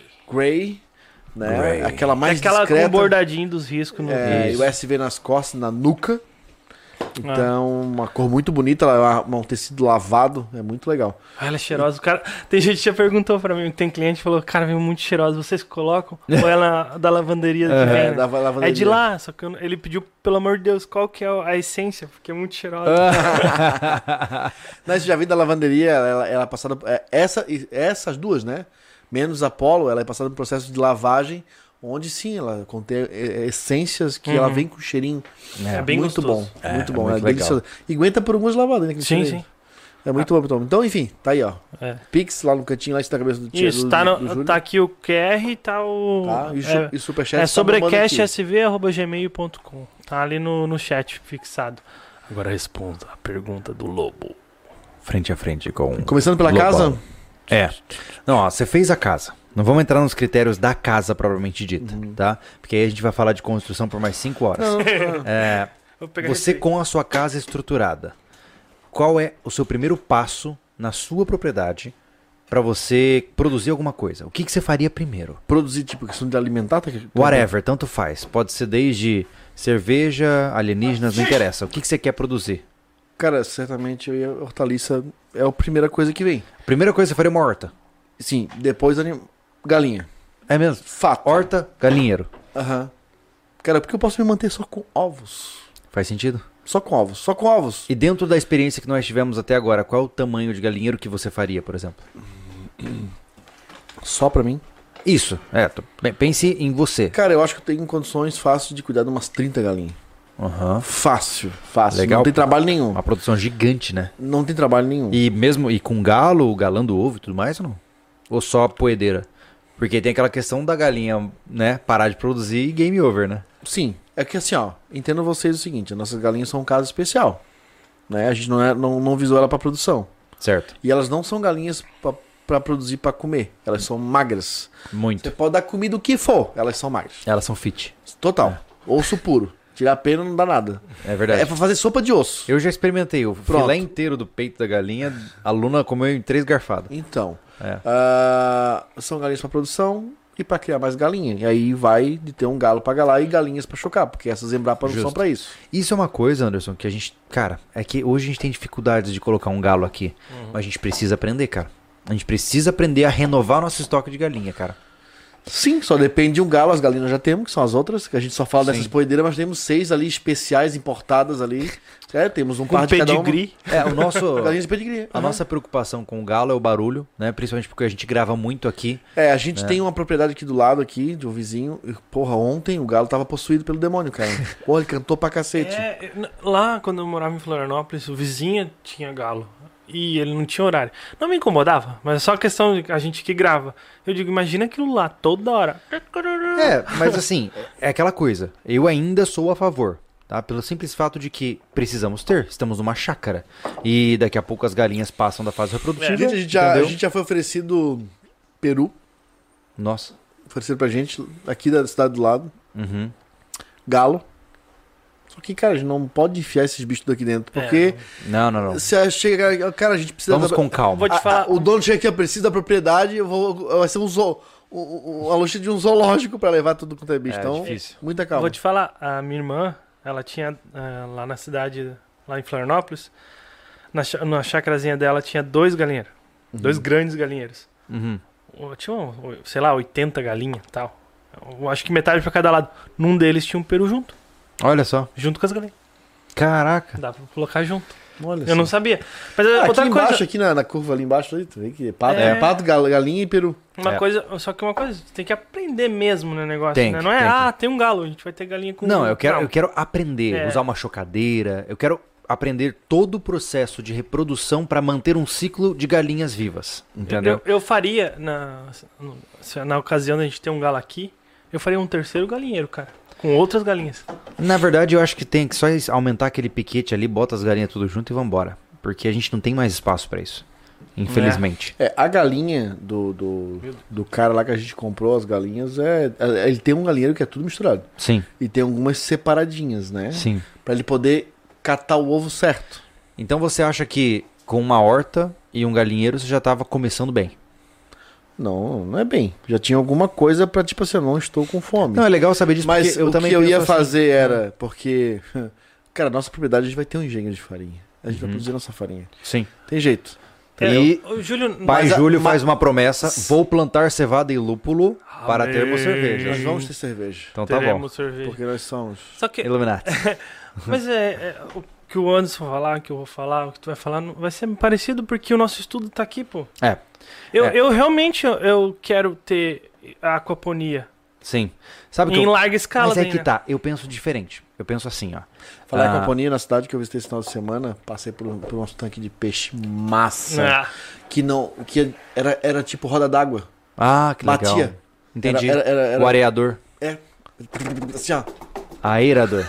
Aerador. Cara, eu tenho dificuldade de falar dificuldade aerador. de falar alguma Eu falo areador o tempo todo, é pra gerar areia. Na gravação do último, da extensão ali, foi uma... Eu repeti umas duas, três vezes, cara. Falava areador toda o vez. Thiago me corrige porque eu falo entretenimento. Ai, que desespero. Entretenimento. Isso. Falar entretenimento. Não, entretenimento é o que eu esqueço e falo essa palavra. Mas olha só, é, eu penso assim, agora eu te fiz essa pergunta, mas agora vamos ampliar para o grupo, certo? Falamos de su- autossuficiência pura aqui. Cara, compramos a propriedade, a primeira etapa. Eu acho que a gente tem que pensar em ações coletivas Uhum. inicialmente. Eu acho que o galinheiro tem que ser em grupo. Por quê? Porque a gente faz um galinheiro maior que supre as necessidades e todos cuidamos do mesmo galinheiro, certo? Melhor do que ter três estruturas, cada uma pra uma Mas casa. é- é- né? Mas Fato. assim, Júlio, ó, na boa, a gente conversa e desconversa algumas coisas, mas na nossa propriedade vai ter que ser ação em conjunto. Eu não vejo Sim. necessidade nenhuma de eu ter minha horta no meu quintal. Segunda coisa, Tá errado. horta em conjunto. Uhum. certo? Terceira coisa, açude entupido de peixe, certo? Exato. E a partir daí, caixa de abelha em conjunto também, né? Nas, nas bordas da propriedade, entendeu? E aí a gente vai ampliando é, a possibilidade de um pomar em conjunto, porque o pomar ele, Cara, ele- o que eu acho que a gente vai ter individual são sim a- o perímetro das suas casas. Fato. É, eu quero. Pronto. É aquele, na propriedade de ah, 3 o- hectares. sei lá, o Thiago tem lá, sei lá, é, 500 metros quadrados, pronto. é 100 por 100 lá, entendeu? Uhum. Que é o quintal que ele tem, que ele pode de- perimetrar por conta dos bichos dele, cachorro, sei lá. Vai que ele tem um ganso de estimação. Eu vou Eu te acho- cortar aqui, mas é assim, ó. A gente fala muito, né? Ah, se der 3 hectares, dá um hectare pra cada um. Meu Deus! É muita coisa. Não, cara, o meu, excepcionalmente meu, 500 metros quadrados tá muito bom. Se todas as Espaço nossas pessoal. assim, ó, se todas as nossas produções forem coletivas, ah, 500 metros quadrados por família é muito. né? Nossa. Sim, não, não, É. eu chutei Total. aqui, mas assim, ó, é a casa. Então, aquele ambiente ali é o único que eu acho que vai ser individual. Sim. Porque, pô, a gente vai fazer uma porteira nova, um portão. Ah, até porque eu vou Cara- botar uma jacuzzi com hidromassagem e ficar vendo vocês lá. Porque a área comum, É. nós vamos ter um estabelec... nós vamos ter uma edificação de uso comum, que é um galpão onde tem a churrasqueira, tem um Até fogão lá. oficina, né, A Anderson? fogão a lenha. Aí vai ter a edificação da oficina, É, que vai inclusive, isso é parte da autossuficiência. A gente vai fazer na propriedade SV, né, que já tem nome, a gente não vai divulgar ainda, mas é o nosso a autossuficiência em celebrações. Ou seja, não vai precisar ter área de churrasco e mesinha para receber os outros na sua casa. A gente vai ter o galpão de festas SV, Exato. onde a gente vai lá para tocar violão e tomar cerveja Porque e dar risada. Fazer live. Fazer live. Porque assim, ó, Top, entenda o negócio do segredo de comunidade, tá? Se tá no galpão, tá convidado. Então assim, ó, ah, vai fazer na casa do Thiago. Eu falei, pô, que não me convidaram. Tá no galpão, só chega, pô. É, Isso só mesmo. chegar. Essa é a Ninguém tem Exatamente. culpa. Exatamente. Ah, é a festa do pelado. Só tira a roupa, vai lá. É, eu, eu fico em casa, assim, só pra... mas, é- mas eu acho que é legal a gente pensar nisso, porque percebe que a gente conversou sobre várias questões aqui, mas a gente sempre volta para o mesmo critério. A gente falou de várias coisas teóricas. Quando a gente começou a falar de prática, não fez sentido a não ser que fosse em grupo. Olha que curioso. É. Por quê? Porque, mais uma vez, se você é pai, esposa e filho, meu irmão, você tá limitado. Uhum. Você não vai ir longe. Ó, Não tô dizendo que você é incapaz de qualquer coisa. Não. Mas você está muito limitado. É. Eu, com duas famílias para auxiliar a minha família, cara, a gente industrializa a parada. Sim. Entendeu? Não, já vamos tirar a prova daqui. Tu conseguiria fazer o que tá feito até hoje se fosse tu sozinho? Não, não não porque dá. tem Não uma dá, equipe que auxilia. É. E é pequeno, a gente trabalha rápido tra- e, e faz logo. Isso que a gente tem que filmar, né? Imagina se não precisasse. Ô, louco. Tava pronto o container. e- e a, e a essência da, da, da comunidade, né, do grupo sobrevivência é tão importante. Sim. A experiência que nós temos aqui agora, de ontem, da segunda pra cá, né, Uhum. na construção do container. O Júlio é o cara que tem mais prática com solda. E a gente nem Precisou, pestanejou. precisou eu e tu Não. estudar com ele sabendo? Não.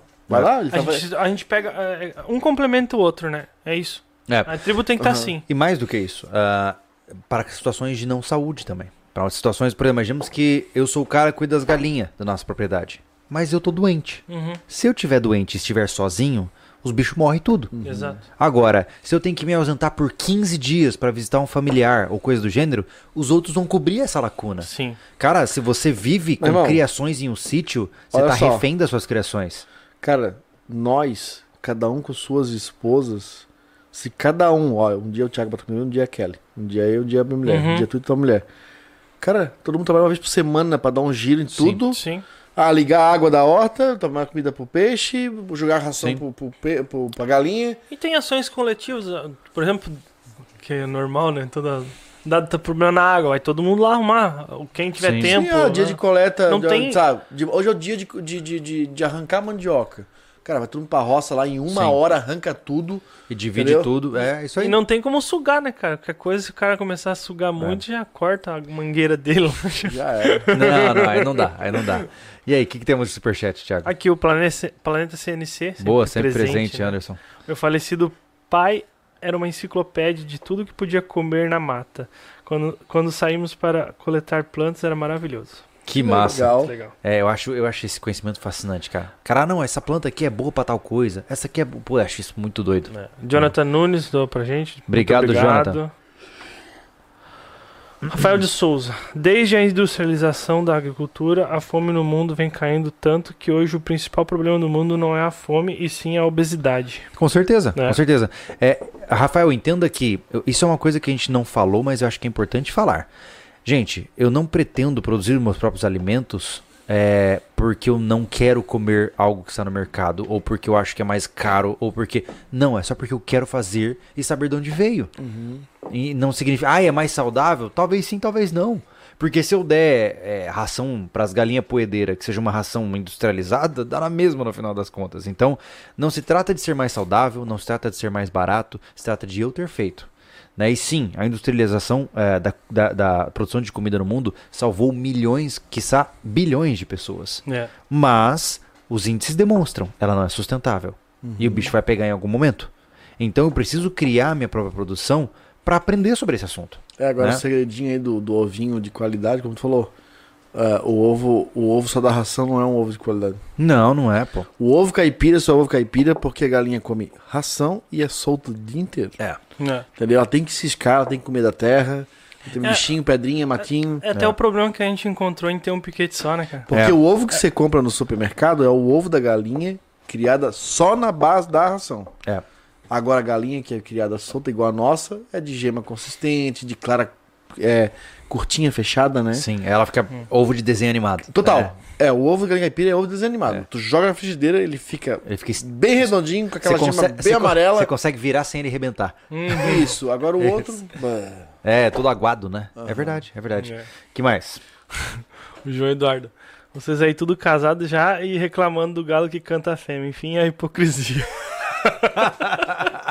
é porque a gente filma, cara. Não dá. Não, mas assim, a nossa preocupação, de verdade, em relação ao galo, é a gente tentando gravar um assunto sério Uhum. que não tem correlação com uma área rural. Imaginemos a gente gravando um vídeo sobre, sei lá, é, desastres urbanos. E aí, de repente, não. Não, não dá. As galinhas. complica. É, As nossas é. galinhas estão bem reclamonas já. Elas estão bem foqueiras. Um galo ali não, não daria certo. Não, pra um cenário que a gente tá aqui fazendo barulho com container ou mostrando a chácara SV, não tem problema. O É. problema é realmente, a gente quer um cenário fora aqui, aqui do, do estúdio pra falar um negócio mais sério, aí tu depende do galo ficar quieto. É só por isso que a gente não colocou galo. se sobrar Só uma isso. graninha, a gente monta uma parede lá na casa do Anderson, a gente grava lá os, os vídeos sérios. E aí que a gente pode colocar o galo. Nossa, muito eficaz. Super, vamos lá, Ah. dirigir até a casa do Eu, te- Anderson. eu tenho uma, lá, essa que eu posso responder. Vai lá, pode responder qual? Esse cara aqui, ó. Lucas Venâncio, fala aí. Júlio, Anderson e Thiago, me diga algo que eu não saiba. Ele sempre doa. é, na, no Júlio Lobo, o Lucas sempre aparece lá e fala a mesma coisa. Me diga algo Então, que eu não saiba. Eu vou falar Agora pra é ele como é vez. que faz massa de gesso pra fazer moldura, Manda bala. entendeu? Oh. Você, você coloca numa vasilha aqui a quantidade de água que até a metade, por exemplo, depende da quantidade de moldura que você quer fazer. Aí você polvilha, a gente fala, bem fininho o gesso até ele ficar beiradinho da, da água. Esse é o ponto que tem que começar a bater. Quando tu bate, tu bate fazendo assim com a mão, ó, que no, no, no podcast ninguém vai ver. Tem que ser com a mão? Tem que ser com a mão. Na moldura. Pra ficar perfeito, porque eu sou old school. Ah, tá. Você não usa uma batedeira Não. para assim. Ah, tá. Aí bate, tem que ser sem polotinha nenhuma. Quando tu passar o dedo e desenhou, Hum. é, o- é a hora de tu espalhar a massa na mesa e puxar a moldura. Ah, Pronto. olha aí. Você acabou de aprender como fazer gesso. Massa de gesso pra moldura. Pronto, tá aí. A moldura que tu fala é a placa. Moldura de gesso. Aquela que vai no cantinho. Ah! Aquela que o pessoal atirou na UDR? Ah, é aquilo lá também. A, meia, a meia cana lá. Uhum. Massa, massa. que mais? Temos mais superchats? Vamos ver tá lá pra baixo. É porque o, o notebook é ruim pra ler o superchat. É, hoje o Thiago tá aqui na mesa. Tem ali o, Hum, de daí. o nosso amigo Paz que sono que eu tô. Eduardo, Santos. Vão andar armados na propriedade SV? Ô, bebê. Ô, bebê. Eu não queria te dizer nada, mas meio que a gente já anda armado. Por que não faremos aquilo que já fazemos Eu não hoje? queria dizer nada, mas não vou dizer mesmo. Isso, É isso. boa. Não, eu, eu já, eu já canto de galo direto. Na, na live que eu fiz do, do, com o Felipe aqui na mesa do canal Saps, pistola na mesa, eu não tô nem aí. é porque assim, você não pode manejar a pistola em live. Porque aí o YouTube reconhece a arma, ó lá. e o cara já. E, e a, a live pode cair. Mas, caso contrário, a, a regra é, é sempre a mesma. Ou estamos armados, ou próximos de alguém armado. Ponto. Mas vamos lá, voltando ao ponto principal aí. Agora é interessante a gente pensar. Eu até estava pensando aqui, infelizmente no Brasil te- te- existem muitas limitações é, judiciais sobre esse assunto, né? A gente tá falando de arma aqui, eu lembrei que eu esbarrei com tutoriais no YouTube, cara, de americanos, e não, não tô encorajando nada a ninguém, de por exemplo como fazer pólvora negra. E é muito fácil.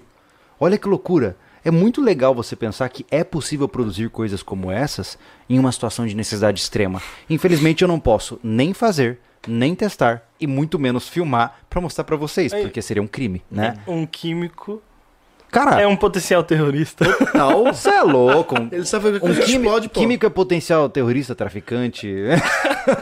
Breaking Bad. É, exatamente, exatamente. Ó, o Daniel Ramos. Fala aí. Moro em zona rural e aqui temos uma certa autossuficiência. Na greve dos caminhoneiros, o impacto foi. Foi, Pouco sentido. foi pouco sentido. Autossuficiência é vida. Então, é, Daniel, né? Então, É. Daniel, é, uma coisa que a gente fez aqui em casa e tem nos ajudado bastante, apesar do preço ser um pouco mais salgado, ah, eu faço parte de uma cesta de. Ah, eu não lembro o nome agora, cesta orgânica. Que que, Ah, que é, acontece? O- um amigo nosso, daqui de uma cidade vizinha, ele organizou com vários produtores rurais da região para montar uma cesta com produtos ah, que são produzidos pelas pessoas da região. E o que, que ele faz? Ele então consulta todos os produtores, o que cada um tem para oferecer naquele momento, né, aquela semana, e aí ele monta uma lista. Então, cada semana você tem coisas diferentes, porque não é que nem no mercado que sempre tem as mesmas coisas. Tem vezes que tem cachaça, tem vezes que tem mel, tem vezes que tem laranja, tem vezes que tem tomate, depende do que tá dando naquela temporada para cada produtor. E ele monta essa lista com seus preços, você paga ele e ele passa em todos os produtores, pegando todas as cestas que foram montadas e te entrega. Ou seja, é um sistema quase que é, é separado do sistema de distribuição de comida local. Por quê? Porque você não depende do que está no mercado. Você depende de uma miríade de produtores que vai oferecer diferentes coisas. É então, olha que interessante. Você É não, uma baita depen- ideia. você não depende de caminhões. Você não depende de preço de coisas. E muitas vezes, se 10 produtores não quiserem vender, ainda tem 20 que vão vender. Então, olha que coisa fantástica, né? Massa. É um projeto, é, quase que, vamos dizer, uma rede de, de comida off-grid. Aí, Olá. Ah, O que estão falando ali? O William Ricardo falou: pólvora negra pode legalmente. Eu tenho as minhas dúvidas, William. é, Eu pretendo não, não, não, não arriscaria a É. saúde do nosso canal por isso, até porque qualquer artefato explosivo produzido em território nacional configura isso como crime. Então, cuidado com isso. É. Até como um conselho de amigo. Pesquise melhor, cara. Você pode entrar em furada nisso aí, tá? Ah, que mais? Olha lá, o Force Games, caraca. Esse cara aí é, é um canal grande aí que faz É. gameplays e tal, não é? Ah, Vamos lá. O que, que ele falou ali? assisti- as- assistindo vocês, eu me aprofundei ainda mais sobre isso. Ah, ele É não vê tirar, a só- hora. de- tirar o CAC. Legal, bacana, É. é isso aí. É, em- existem algumas coisas que infelizmente não dá pra produzir, né? E munição é uma delas, Não, uma né? delas. É, se tem uma coisa que o cara. Eu, eu acho que é. Pode parecer clichê, né? Mas você pode ter tudo o que você quiser. Se você não tem estocado chumbo, tudo pode ser tomado de você. É. Porque você pode ter galinha, você pode ter peixe, você pode ter planta, você pode ter qualquer coisa que você quiser. Se algo der errado no sistema, na sociedade como um todo, e você não conseguir defender as suas produções, foi tudo em vão. Porque se você se prepara para uma situação de escassez, de miséria, de crise econômica, Não tem como proteger. e não tem como proteger o que você está produzindo, vai falhar. A primeira proteção, a primeira produção que você tem que fazer é a produção de dinheiro para comprar munição. É. e isso é difícil de você conseguir hoje no Brasil, infelizmente. Né? É muito caro, né? Cara, né, o negócio é autossuficiente em dinheiro. É difícil, não, não, não, não a Só não a criando a teia. Pelo menos teia tu- sobrevivencialista. Hum. Que aí todo mundo falou que o nome é diversificação. Blá blá blá. É teia de aranha que eu vi lá em casa. Ah. Não importa. Bom, mas de maneira geral, eu acho que é isso, né, senhores? Vocês têm mais algumas coisas para pontuar? Falamos de cachaça, lime- plantação, bicho. É. Os bichos são mais fáceis porque eles se reproduzem. Fato. Uhum. Né? É, ou- Só a limitação deles que é complicado. Se for tipo coelho, se cria solto, galinha dá quase pra criar. Né? Se tu plantar um milho, tu consegue manter uma Sim. suplementação, é um complemento alimentar pra ela. Uhum. As plantas têm o problema das sementes, né? Água. A aquela água coisa. Depende de onde você comprar, né? A natureza prover, beleza. E assim, na depois- pior das hipóteses, você pode fazer um obje uma cisterna, por exemplo, ah, e tomar só água da chuva. Vai ser um perrengue do inferno, Uhum. mas você pode, Pode. né? Então, por isso que a gente sempre fala, gente. Ah, eu quero comprar uma propriedade para visar produções de autossuficiência. Cara, água. Ai, mas a minha propriedade não tem, mas eu pego do vizinho. Para, água. Você não planta, você não vive, não cria bicho. Exatamente. Então, assim, ó, tenha água no seu terreno. Não confia que você vai pegar na nascente do vizinho. Não confia que, ah, mas tem ali o fulano. Não. Se você ainda não comprou o seu terreno e dá tempo de você não cometer essa, essa fragilidade, não vou dizer que é um erro, ah, hoje eu tenho um terreno sem água, eu tô ferrado. Não. Você já tem o terreno, agora você se vira, né? Agora, se você ainda não comprou o terreno e quer comprar, não se iluda por paisagem. Cara, o terreno pode ser perfeito, se não tem água, ele é inútil, tá? Então é extremamente, cara, não, não consigo pontuar isso de maneira mais enfática. se não tem água, não tem vida, né? Então não, não confie em nascentes que você não viu durante vários anos, porque ela pode estar linda e maravilhosa no verão, mas no inverno ela seca. E aí, como é que você vai se alimentar? Como é que você vai se abastecer, né? É, e uma coisa é você pensar no seu banho e no seu, no seu copo de água. Outra coisa é você pensar em água para as galinhas, água para um açude, água para não sei o que, água para não sei. Cara, é muita água que se usa numa propriedade rural. Então tenha abundância de água. Se você vê um terreno que, ah, não, mas tem um negocinho ali ó, que você pode cavar e sair uma água. Não, não, Hum. não vai dar. É muito trabalho também, é caro um poço artesiano. É, inclusive muita gente falou 80 lá. Que... metros tá em quase 30 conto. É mesmo. Aham. Cara, Caramba. É. Aqui, o pessoal do Nordeste tava falando no vídeo lá do, do é, como comprar um terreno rural, que os postos chegam na casa dos 100 metros, 150 metros lá no Nordeste. Que loucura, né, cara? É, Eu lembro, ah, lá em Florianópolis não pode, mas um monte de gente tem. Não pode por lei. Sim.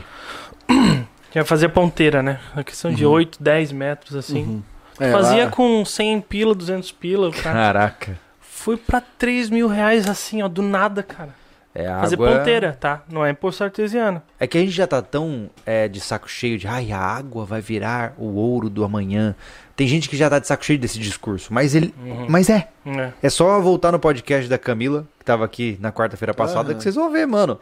O bicho vai pegar. Quem tem nascente na propriedade tá rico, tá? Hoje não. Daqui 50 anos, pode ter certeza que o Inclusive- jogo muda. Inclusive, a gente falou sobre água. Dia 11, a gente vai falar sobre esgoto. Que também é um problemão, né? É verdade, é verdade. É, vai ser muito legal É. essa conversa. Falar sobre cocô. Cocôs. Quem? O Renato, colega de serviço da Kelly. Que legal. É, vai Engenheiro vir aí. sanitarista. Top. Vamos falar de, de E ele cocô. tem, ele tem umas soluções aí pra zona rural, cara. Olha ele, ele manja disso, ele tem que sugar isso dele. Massa, massa. Vamos lá, o João ali, ó. Caraca, João, obrigado pela doação, cara. Tá empolgado hoje. Tá bom. Vocês atiram de chumbinho? Fui comprar ração de gato e acabei comprando uma Rossi 1000R. Nossa, que, que impulsivo Gas você, não é mesmo? O cara saiu pra comprar ração, voltou com uma carabina. Tô vindo das armas de fogo e, cara, e carabina de pressão são novidades. João, a gente tá devendo um vídeo pra vocês. ah, o Marcelo, lá do Antônio Boeing, ele é um sócio lá do Antônio Boeing e ele nos mostrou de forma muito rápida eh, carabinas de ar comprimido. Cara, você cai de costas, tá? Ela, segundo as afirmações dele, você derruba um javali a 100 metros com ar comprimido. É. Eu não sei se sustenta a afirmação. Eu até falei pra ele, cara, eu duvido e eu queria testar. E a gente tá louco pra fazer um teste balístico com ele pra, de fato, ver como isso funciona, só que a gente não conseguiu tempo ainda pra filmar, É. né? Então é um mundo muito interessante. Eu tenho muito receio de falar desse assunto, porque tem gente que acha que vai se defender de um criminoso com uma carabininha de mola, de, de, de chumbinho, e isso pra mim é uma insanidade. Eu entendo que o desespero leva é, a ações desesperadas, mas vamos com calma, né? Mas é um assunto que vale a pena ser aprofundado com cautela, né? Olha só, tem, tem mais um canal verificado aqui. Olha lá, canal Dummy verificado. Damn Dog. Onde eu moro, se você fizer um poço artesiano, a empresa de água da cidade obriga você a fechar. Sim, é igual que Caraca. Florianópolis. É, caso Não faça isso. pode isso. É porque a água que está embaixo dos nossos pés não é nossa, né? Não. É isso. O chão que tá no nosso, É, embaixo das o chão, nem o chão nem o ar lhe Se tu pertence. achar alguma coisa de valor, cara, se tu inventar de Cara, informar. ah, lá, sabe aquele pasto lá atrás da casa da minha mãe? Sim. Teve um ano que a casa simplesmente chegou lá, disse a ter arrendado o terreno, cavou umas seis ponteiras e começou a coletar água pra abastecer a cidade, pô. Caraca. Assim, é, cara, tu- a propriedade privada não existe, né? o Não. governo é dono da parada. Meu Deus do céu. Enfim, vida que segue. Cara, uma conclusão boa que a gente pode chegar na, na autossuficiência é, é procurar conhecimento, ter todo o embasamento teórico, mas, meu amigo, vida é prática. É, Não importa. é como eu falei, inclusive no vídeo que saiu recentemente sobre técnica para controle de ansiedade. Cara, compra um vasinho e tenta plantar um tempero. Você vai aprender alguma coisa nesse processo. Tem um negócio que eu queria mostrar no canal, só que hoje em dia na nossa realidade não se aplica. Só você colocar aí, a criação de tomate invertido. É muito legal, o cara pode fazer em qualquer lugar. Você corta uma garrafa PET de 2 litros na metade, tá? E aí você, é, na verdade, enfim, é, você deixa ela inteira primeiro, enche de terra, beleza? Aí você com ela pra cima, com o bico pra cima, você vai plantar uma semente de tomate. Quando esse tomatinho tiver com umas 3, 4 folhas, aí você vira ela ao contrário, corta a metade e pendura na varanda.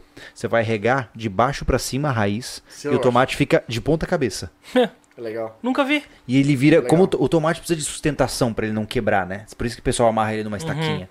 Ele vai pendurar que nem uma planta rameira. Então você pode, numa sacada de Que legal. prédio, plantar seu tomate. Ai, Júlio, mas não vai dar pra alimentar minha família. Não. Mas você vai ver o quão absurdamente frustrante é seu tomatinho crescendo, vem uma mosca maldita, bota uma praga e você perde tudo. Enquanto, e outra, é, ao contrário também. Se o cara conseguiu, não quer dizer que ele vai conseguir no macro. Não, de maneira nenhuma. É, é o efeito Danny nenhuma. Kruger, né? Que o cara não achou, É. sabe um pouquinho, acha Cara, que sabe um se monte. você. né? Lembra assim, ó, Cuidado a com regra da sua vida, especialmente no que tange autossuficiente pra gente concluir. O Anderson tá com sono, né? Eu tô bastante cansado. Também que dia, né, cara? É, para finalizar o nosso papo. Se você não fez, não acha que você sabe. Se você nunca criou galinha, não acha que vendo um vídeo do sobrevivencialismo você vai saber criar galinha. A gente fez um vídeo como plantar bananeira. Uhum. Se você não, nunca plantou a bananeira, testando a técnica que a gente ensinou, você não sabe plantar. Ah, não, mas eu vi, eu sei. Não, você não, Não. sabe. Você tem uma ideia, uma noção teórica sobre aquele assunto. Mas existe muita diferença em ir lá e fazer. Né? Então, essa premissa tem que te, te acompanhar pro resto da sua vida. Se você nunca fez, você não sabe. Você só tem uma noção de como é. E, e quando você troca esse discurso é extremamente importante, porque você evita surpresas. Porque se você contar com essas coisas, você pode se colocar numa enrascada, como a gente conversou aqui, de forma breve. Ah, não, Júlio, eu vou largar meu emprego, vou comprar um sítio e vou produzir alguma coisa para ganhar É. dinheiro. Você vai quebrar a cara, você vai falir, você vai se endividar. Então, cuidado com essas afirmações. Elas são perigosas, né? É. É Mas é isso. Fechou? Fechou É isso os. acho que demos uma ideia, uma, trouxemos uma reflexão muito legal pro pessoal. É. Né? A gente não veio com ideia aqui de criar um novo, nova visão. A gente só veio levantar o que a gente acha que as pessoas estão entendendo o termo autossuficiência para a, a realidade que vivemos de forma equivocada. Sim. E vale lembrar que a autossuficiência não é uma linha de chegada, e sim uma jornada constante. Sim. né? Justo. Que não acaba É isso. nunca por... Por isso que eu sempre disse que o sobrevencialismo ele é utópico por definição. Porque você nunca vai estar pronto. Não. Você nunca vai estar preparado. Não, não. É sempre uma busca para se preparar. Uhum. Tu se prepara né? o máximo possível. Daí chega 30 cara com a R15 aqui. Game acabou. over. É isso aí. Acabou. Não tá preparado, ponto. Exatamente. Senhores, foi um prazer estar com vocês. Igualmente, Ah, obrigado a todos também que acompanharam a gente até agora. aí. Valeu, gente. E foi um prazer estar com vocês também, que estão nos assistindo agora. Obrigado pela, pelo apoio de todos vocês, pelas doações. Vocês nos ajudam muito. Pô. A gente hoje está num momento é, que é definitivo pra gente, né? Porque Uhum. nós tomamos a decisão, gente. Ah, o projeto Container está sendo patrocinado pela Invictus, então é um momento que o sobrevivencialismo não está gastando dinheiro com esse projeto e a gente está juntando todas as moedinhas que vocês dão para comprar um terreno. Uhum. Então, se você quer ver esses três mané numa propriedade, construindo suas próprias casas, construindo sua própria chance de ter sua própria comida, sua defesa, cara, eu tô louco pra chegar nesse capítulo, porque eu quero mostrar tudo pras pessoas. E humildade à parte, a gente tem uma produção incrível. O que a gente faz, nosso vídeo fazendo um galinheiro tá com 400 mil visualizações. Não tô dizendo que a gente é famoso, tô dizendo que a gente documenta muito bem.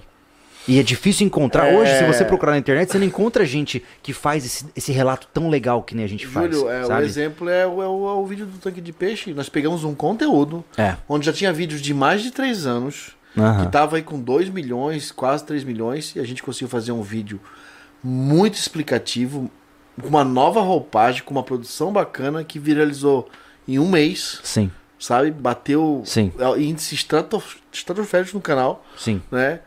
Por quê? Porque a gente sabe produzir. Nós somos didáticos e temos Somos- uma boa produção. Somos didáticos, somos. somos é, é, é, é- como é que é? É, desenrolados. Desenrolados, né? A É, gente o consegue. Eu tô ansioso, Ah. Anderson, pra chegar o momento onde a gente vai mostrar a compra do nosso terreno. Eu tô ansioso pra mostrar quais são as escolhas que nós vamos tomar nas nossas próprias casas, por que vamos fazer uma coisa ou outra, por como é de fato encarar a realidade do processo. Porque a Chácara SV ela é um laboratório.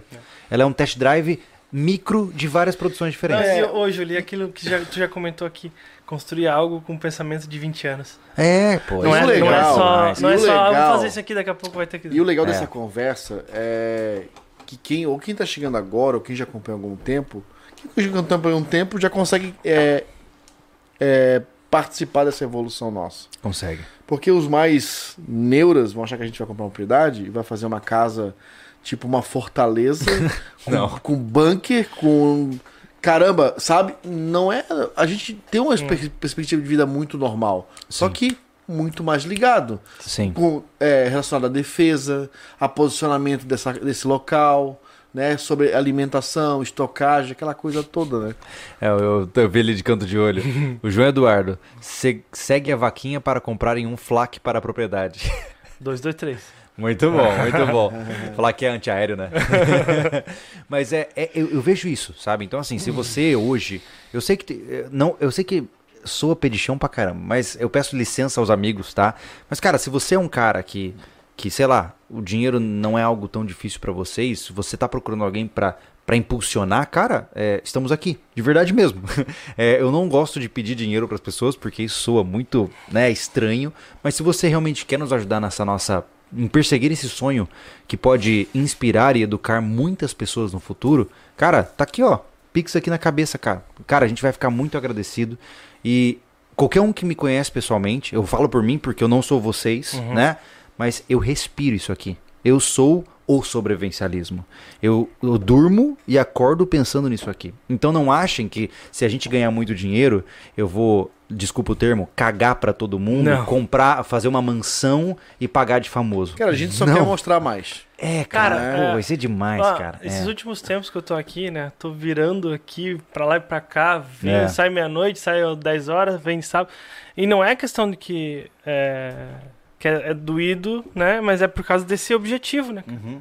Tá todo mundo aqui alinhado. Estamos verdade. trabalhando pra isso, entendeu? Não, e vai É ser uma, uma, uma, uma coisa muito boa a gente mostrar, fazendo tudo que a gente aprendeu nesse tempo, botando em prática toda essa, essa cultura sobre isso que a gente vem, Sim. vai, vem trabalhando, vem plantando a sementinha dentro da nossa realidade final, que é Sim. uma propriedade para fazer aquilo valer o que a gente falou nesses anos todos. É. Né? Vamos que a gente tenha condições de defendê-la, de criar tudo da melhor forma possível, que aquele lugar seja qualidade de vida e continue, através do sobrevivencialismo, sendo exemplo para outros sobrevivencialistas. É verdade. Gente, é, isso vai se realizar, eventualmente. Estamos lutando muito para isso. Estávamos melhores do que estávamos ontem. Exato. Então isso já para mim é, é um Produzindo grande. bastante. É, Tomamos to- três dias, porque tem que filmar o container pra fazer a- a- o episódio. sim, E vai ter conteúdo amanhã, vai ter conteúdo Vai. semana que vem. vai. Tá tudo É, soltando aqui. Aproveitando aí quem está aí acompanhando o podcast, é, dê uma força pra gente nesse projeto Container. É, ele tem que dar bem certo, não porque a gente quer que seja o melhor conteúdo envolvendo container, não é isso. Que também queremos, né? Porque tudo envolve pessoal, profissional É. e sabe, e ainda levar o conhecimento. São três coisas sempre envolvendo, né? A gente tem que ganhar nosso dinheiro para manter, a gente está aprendendo e a gente, É. né, enfim, quer levar o conhecimento. Sim, com Esse certeza. projeto foi patrocinado pela Invictus, a gente sempre está aí agradecendo a Invictus por isso, por ter acreditado. É um projeto deles, É. né? não é que é deles, é tipo, eles, ó, esse projeto é a gente que vai ajudar vocês. Isso. A gente tá fazendo do nosso jeito, com a nossa cara, né? Uhum. Ah, por que que eu tô falando que vocês têm que ajudar? Se a gente botar esse projeto, fazer um sucesso dele, outros projetos virão. Nós É. temos Sim. outros projetos engavetados que dependem do Sim. sucesso desse. Então, compartilha, joga nos seus Instagrams. Ó, o nosso amigo Gabriel, ele falou uma coisa que é interessante, Aham. eu acho que vale a gente pontuar aqui também. Olha, ele falou ali, ó.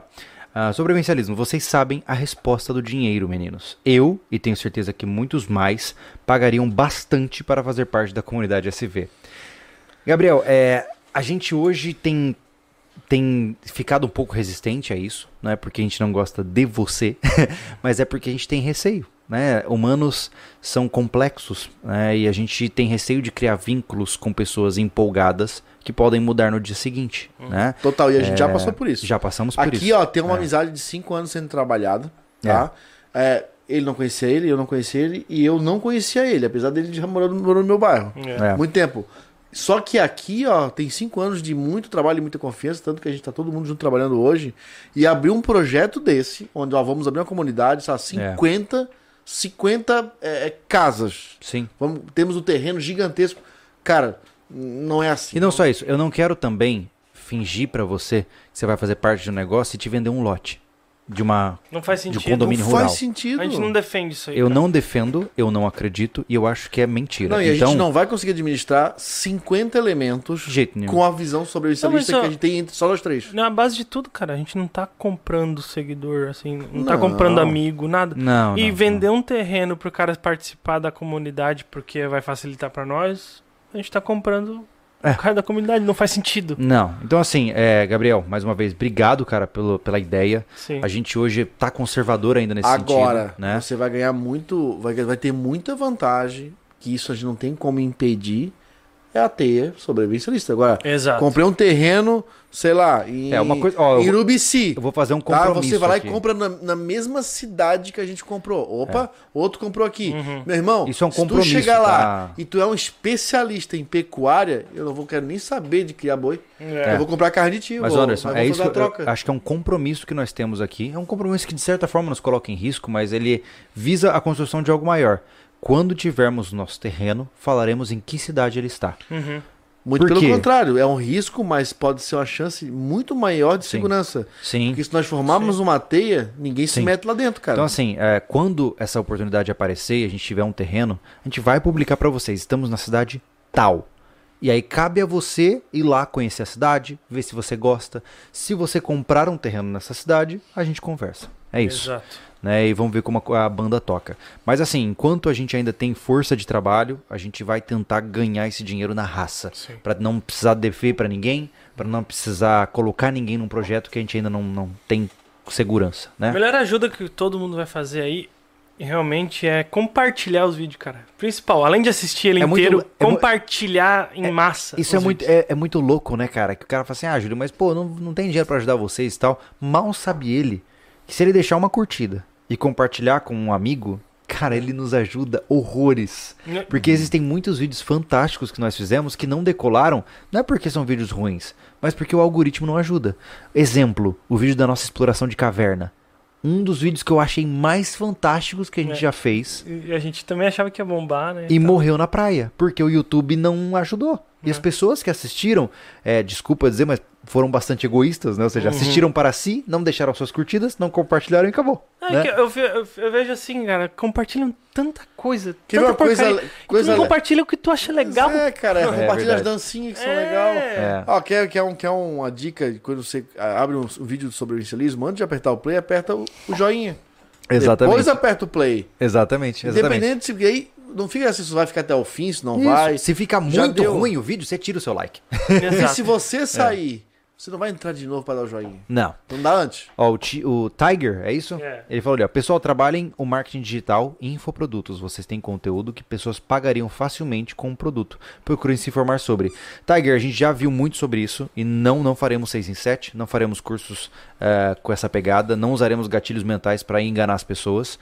O que nós vamos fazer em agosto sai para vocês uma novidade bem legal que a gente está construindo. A gente está se matando aqui, os apoiadores do nosso canal já sabem o que é, É. mas a gente está se matando para criar uma outra ramificação de conteúdos do sobrevivencialismo. E a gente vai fazer isso para tentar monetizar o nosso lado, oferecer mais liberdade de conteúdo para vocês. Então você quer ver uma limpeza de um javali? Você vai ver, mas no lugar certo. E é exatamente isso que a gente está construindo nesse É, backstage. Nós, nós estamos tá? construindo a liberdade do SV. É isso aí, então vai ser bem interessante. Fique atento, tá? E, e se tudo der certo, em agosto a gente faz, lança a versão alfa para apoiadores. Porra. Vamos ver o que é que vai acontecer, né? Gente, fechou? Fechou. Fechou. Então, sigamos na nossa luta pela autossuficiência. Recadinho Sigamos. pros haters é que a gente trabalha de verdade pra caramba. Porque tem hater aí? Não, Ah, tá. é só porque eu sempre gosto de mandar uma mensagem. Mas Porque eu que, eu, eu que leio eles. Ah, é? Entendeu? Faz bem, cara. Não, não, mas eu vivo de vídeos do YouTube e meu cartão, meu cartão que eu passo no mercado não é nem de crédito nem de débito, é de likes. É, Então eu chego no Boa. mercado, não, você crédito ou débito, não passa em likes. E aí fica tudo certo. É, tudo isso aqui é uma maquiagem. Eu saio daqui, a limusine tá ali na frente Hoje, hoje, hoje, é, eu tava, eu já tava, tinha vindo pra dentro, eu tava posando na câmera pra fazer um time-lapse do momento daquela afetação da porta. Aham. E aí eu falei, "É, não é bom colocar mesmo, porque a gente não para aqui, né, quando eu comecei a aplicar, pro final. Porque senão as pessoas vão achar que os, os, os, Os filipinos Ah, os vão filipinos. entrar lá uns 15, aí já tá pronto do outro lado, na outra cena, tá ligado? É verdade. Olha é verdade. só uma pergunta pertinente. O Jefferson perguntou qual o valor mínimo para ser apoiador. A gente colocou o valor mínimo como o do membro do YouTube, que é R$ 7,99, gente. R$ 8 Isso. reais. Oito 8 reais, reais por você. Pega o direito de entrar no grupo. Se não quiser conviver, que o grupo não é para ter ensinamento sobre Não. é para convivência com a equipe. O grupo é uma loucuragem. Exato. Um monte de gente falando sobre muitas coisas. Tem muita coisa É. que pode aproveitar, tem bastante coisa que não, É. mas enfim. Só que neste grupo, quando você se torna apoiador do canal, você tem acesso aos vídeos antecipados, você sabe dos projetos que estão para sair e opina nos projetos. Uhum. Por exemplo, o novo projeto, que se tudo der certo vai sair em agosto, os apoiadores já sabem o que é e já viram amostras. A o gente episódio pediu- o a gente- episódio 2 do projeto Container Exato. já tá no grupo de apoiadores. Então, os caras têm acesso antecipado sempre apoiador, que possível. é, tem né? apoiador que ajudou a gente na questão de escolha de container. Exato. Até na solda, a gente fez uma live pra eles na, na hora e, e o PP, né, falou, falando deu a dica Pois lá é, do, e a gente cita solda. ele no, no episódio. Exato. Ó, o Donata acabou de se tornar membro. Ah, pessoal, pra quem é membro no YouTube e não entrou no grupo do Telegram, vai na aba de comunidade do Sobrevivencialismo. A gente tem que mudar o link, inclusive. Uhum. mudei. Já mudou? Uhum. Vai- a- entra no canal, tá? Na página principal do Sobrevivencialismo. Vai na aba de comunidade, que tem uma postagem que só você consegue ver, porque você é membro. Uhum. E você vai ter o link do Telegram lá pra você entrar e trocar uma ideia com todo mundo que tá no grupo. Eu tô sempre por lá, o Thiago tá sempre por lá, Sim. o Anderson aparece casualmente pra dar um oi. Quando tem live, onde É. vai aparecer. Isso é, é- é o compromisso. Exatamente. Até, ó, guia live lá, pô. é verdade. Não, é verdade. ô João, é, ah tá, você não é mais apoiador, então entendi. É isso, ele falou que ele era apoiador, o grupo fechou, mas meu cartão venceu É, também. a gente faz um reset. é, É, quem continua sendo apoiador e não viu a mensagem que eu deixei cinco dias lá quase, né? É, é só ir na comunidade, que nem o, o Júlio falou. E no Apoia-se também a gente tá é recebendo. né, apoia.se barra sobrevivencialismo. Tá na descrição. Lá você vai entrar no site do Apoia-se. O legal é que o Apoia-se ele toma 17% do seu dinheiro. O YouTube toma 30%. Agora que é uma coisa mais legal ainda. O quê? Se o cara quiser fazer o apoio por Pix. Olha lá. Esse mesmo, esse mesmo Pix aí que a gente disponibiliza aqui no Sobrecast, você pode ser apoiador por ele mesmo. Me manda o comprovante mensalmente no, no número da loja, que é o 48 legal. 99964 1778. Tá. Me manda o WhatsApp ou o Telegram Legal, pô. e manda ali o comprovante mensal. Legal. Pode Massa. ser. Ah, o Pix é o top, porque É, a gente ajuda não, a gente pra é, caramba, a gente é. não perde nada, né? É. E aí o mínimo de 8 reais a gente deixou claro pra todo mundo, né? É, mas é isso aí, gente. Assim, é, eu tento. é, a- eu acho que ultimamente eu tenho buscado expor mais da nossa realidade. Porque o Anderson foi quem começou isso, né? Você é quem começou a, a trazer mais o lado humano da história. Né? E eu sou sempre visto como o metido capitalista opressor, porque eu exponho muito pouco de, de quem eu sou e das minhas batalhas, né? E as pessoas acham que eu tô sempre né, lá no top das galáxias. Então eu acho que é importante mostrar às pessoas que a gente tá batalhando muito aqui, a gente tá trabalhando pesado até agora. Né? Antes de começar o podcast, eu fui lá pegar um negocinho em casa, tá minha esposa e minha filha sentadas sozinhas assistindo TV. E eu não fico com elas, porque eu estou aqui com vocês, né? Então essas coisas fazem muita diferença, porque eu estou abrindo mão de coisas importantes pra mim para estar com vocês, porque eu acredito nessa proposta. Então se você acredita nessa mesma proposta e tem condições de estar mais presente conosco, cara, fique à vontade. A casa é nossa. Aqui a, a família inteira tá batalhando, né? Ô louco, nem As gurias criaram o canal pra tentar jogar mais conhecimento com, com a, Isso, Thiago, é o mesmo. a visão delas. Hã? É, não, o rapaz tá perguntando. Ah, inclusive, verdade, quem quer conhecer um podcast de mulheres sobrevivencialistas ou Mulheres SV, É. né? É, o Mulheres SV é toda segunda às 20. Joga no YouTube, Mulheres Espaço SV. É a minha esposa e a esposa do Thiago conversando sobre temas do sobrevivencialismo, mas com uma perspectiva feminina. Exato. Bem legal. É. A Lê também tá tocando junto contigo, Família Lobo. É. Então tem bastante trabalho, cara. Tem. Ninguém tá Meu brincando aqui. céu. É verdade.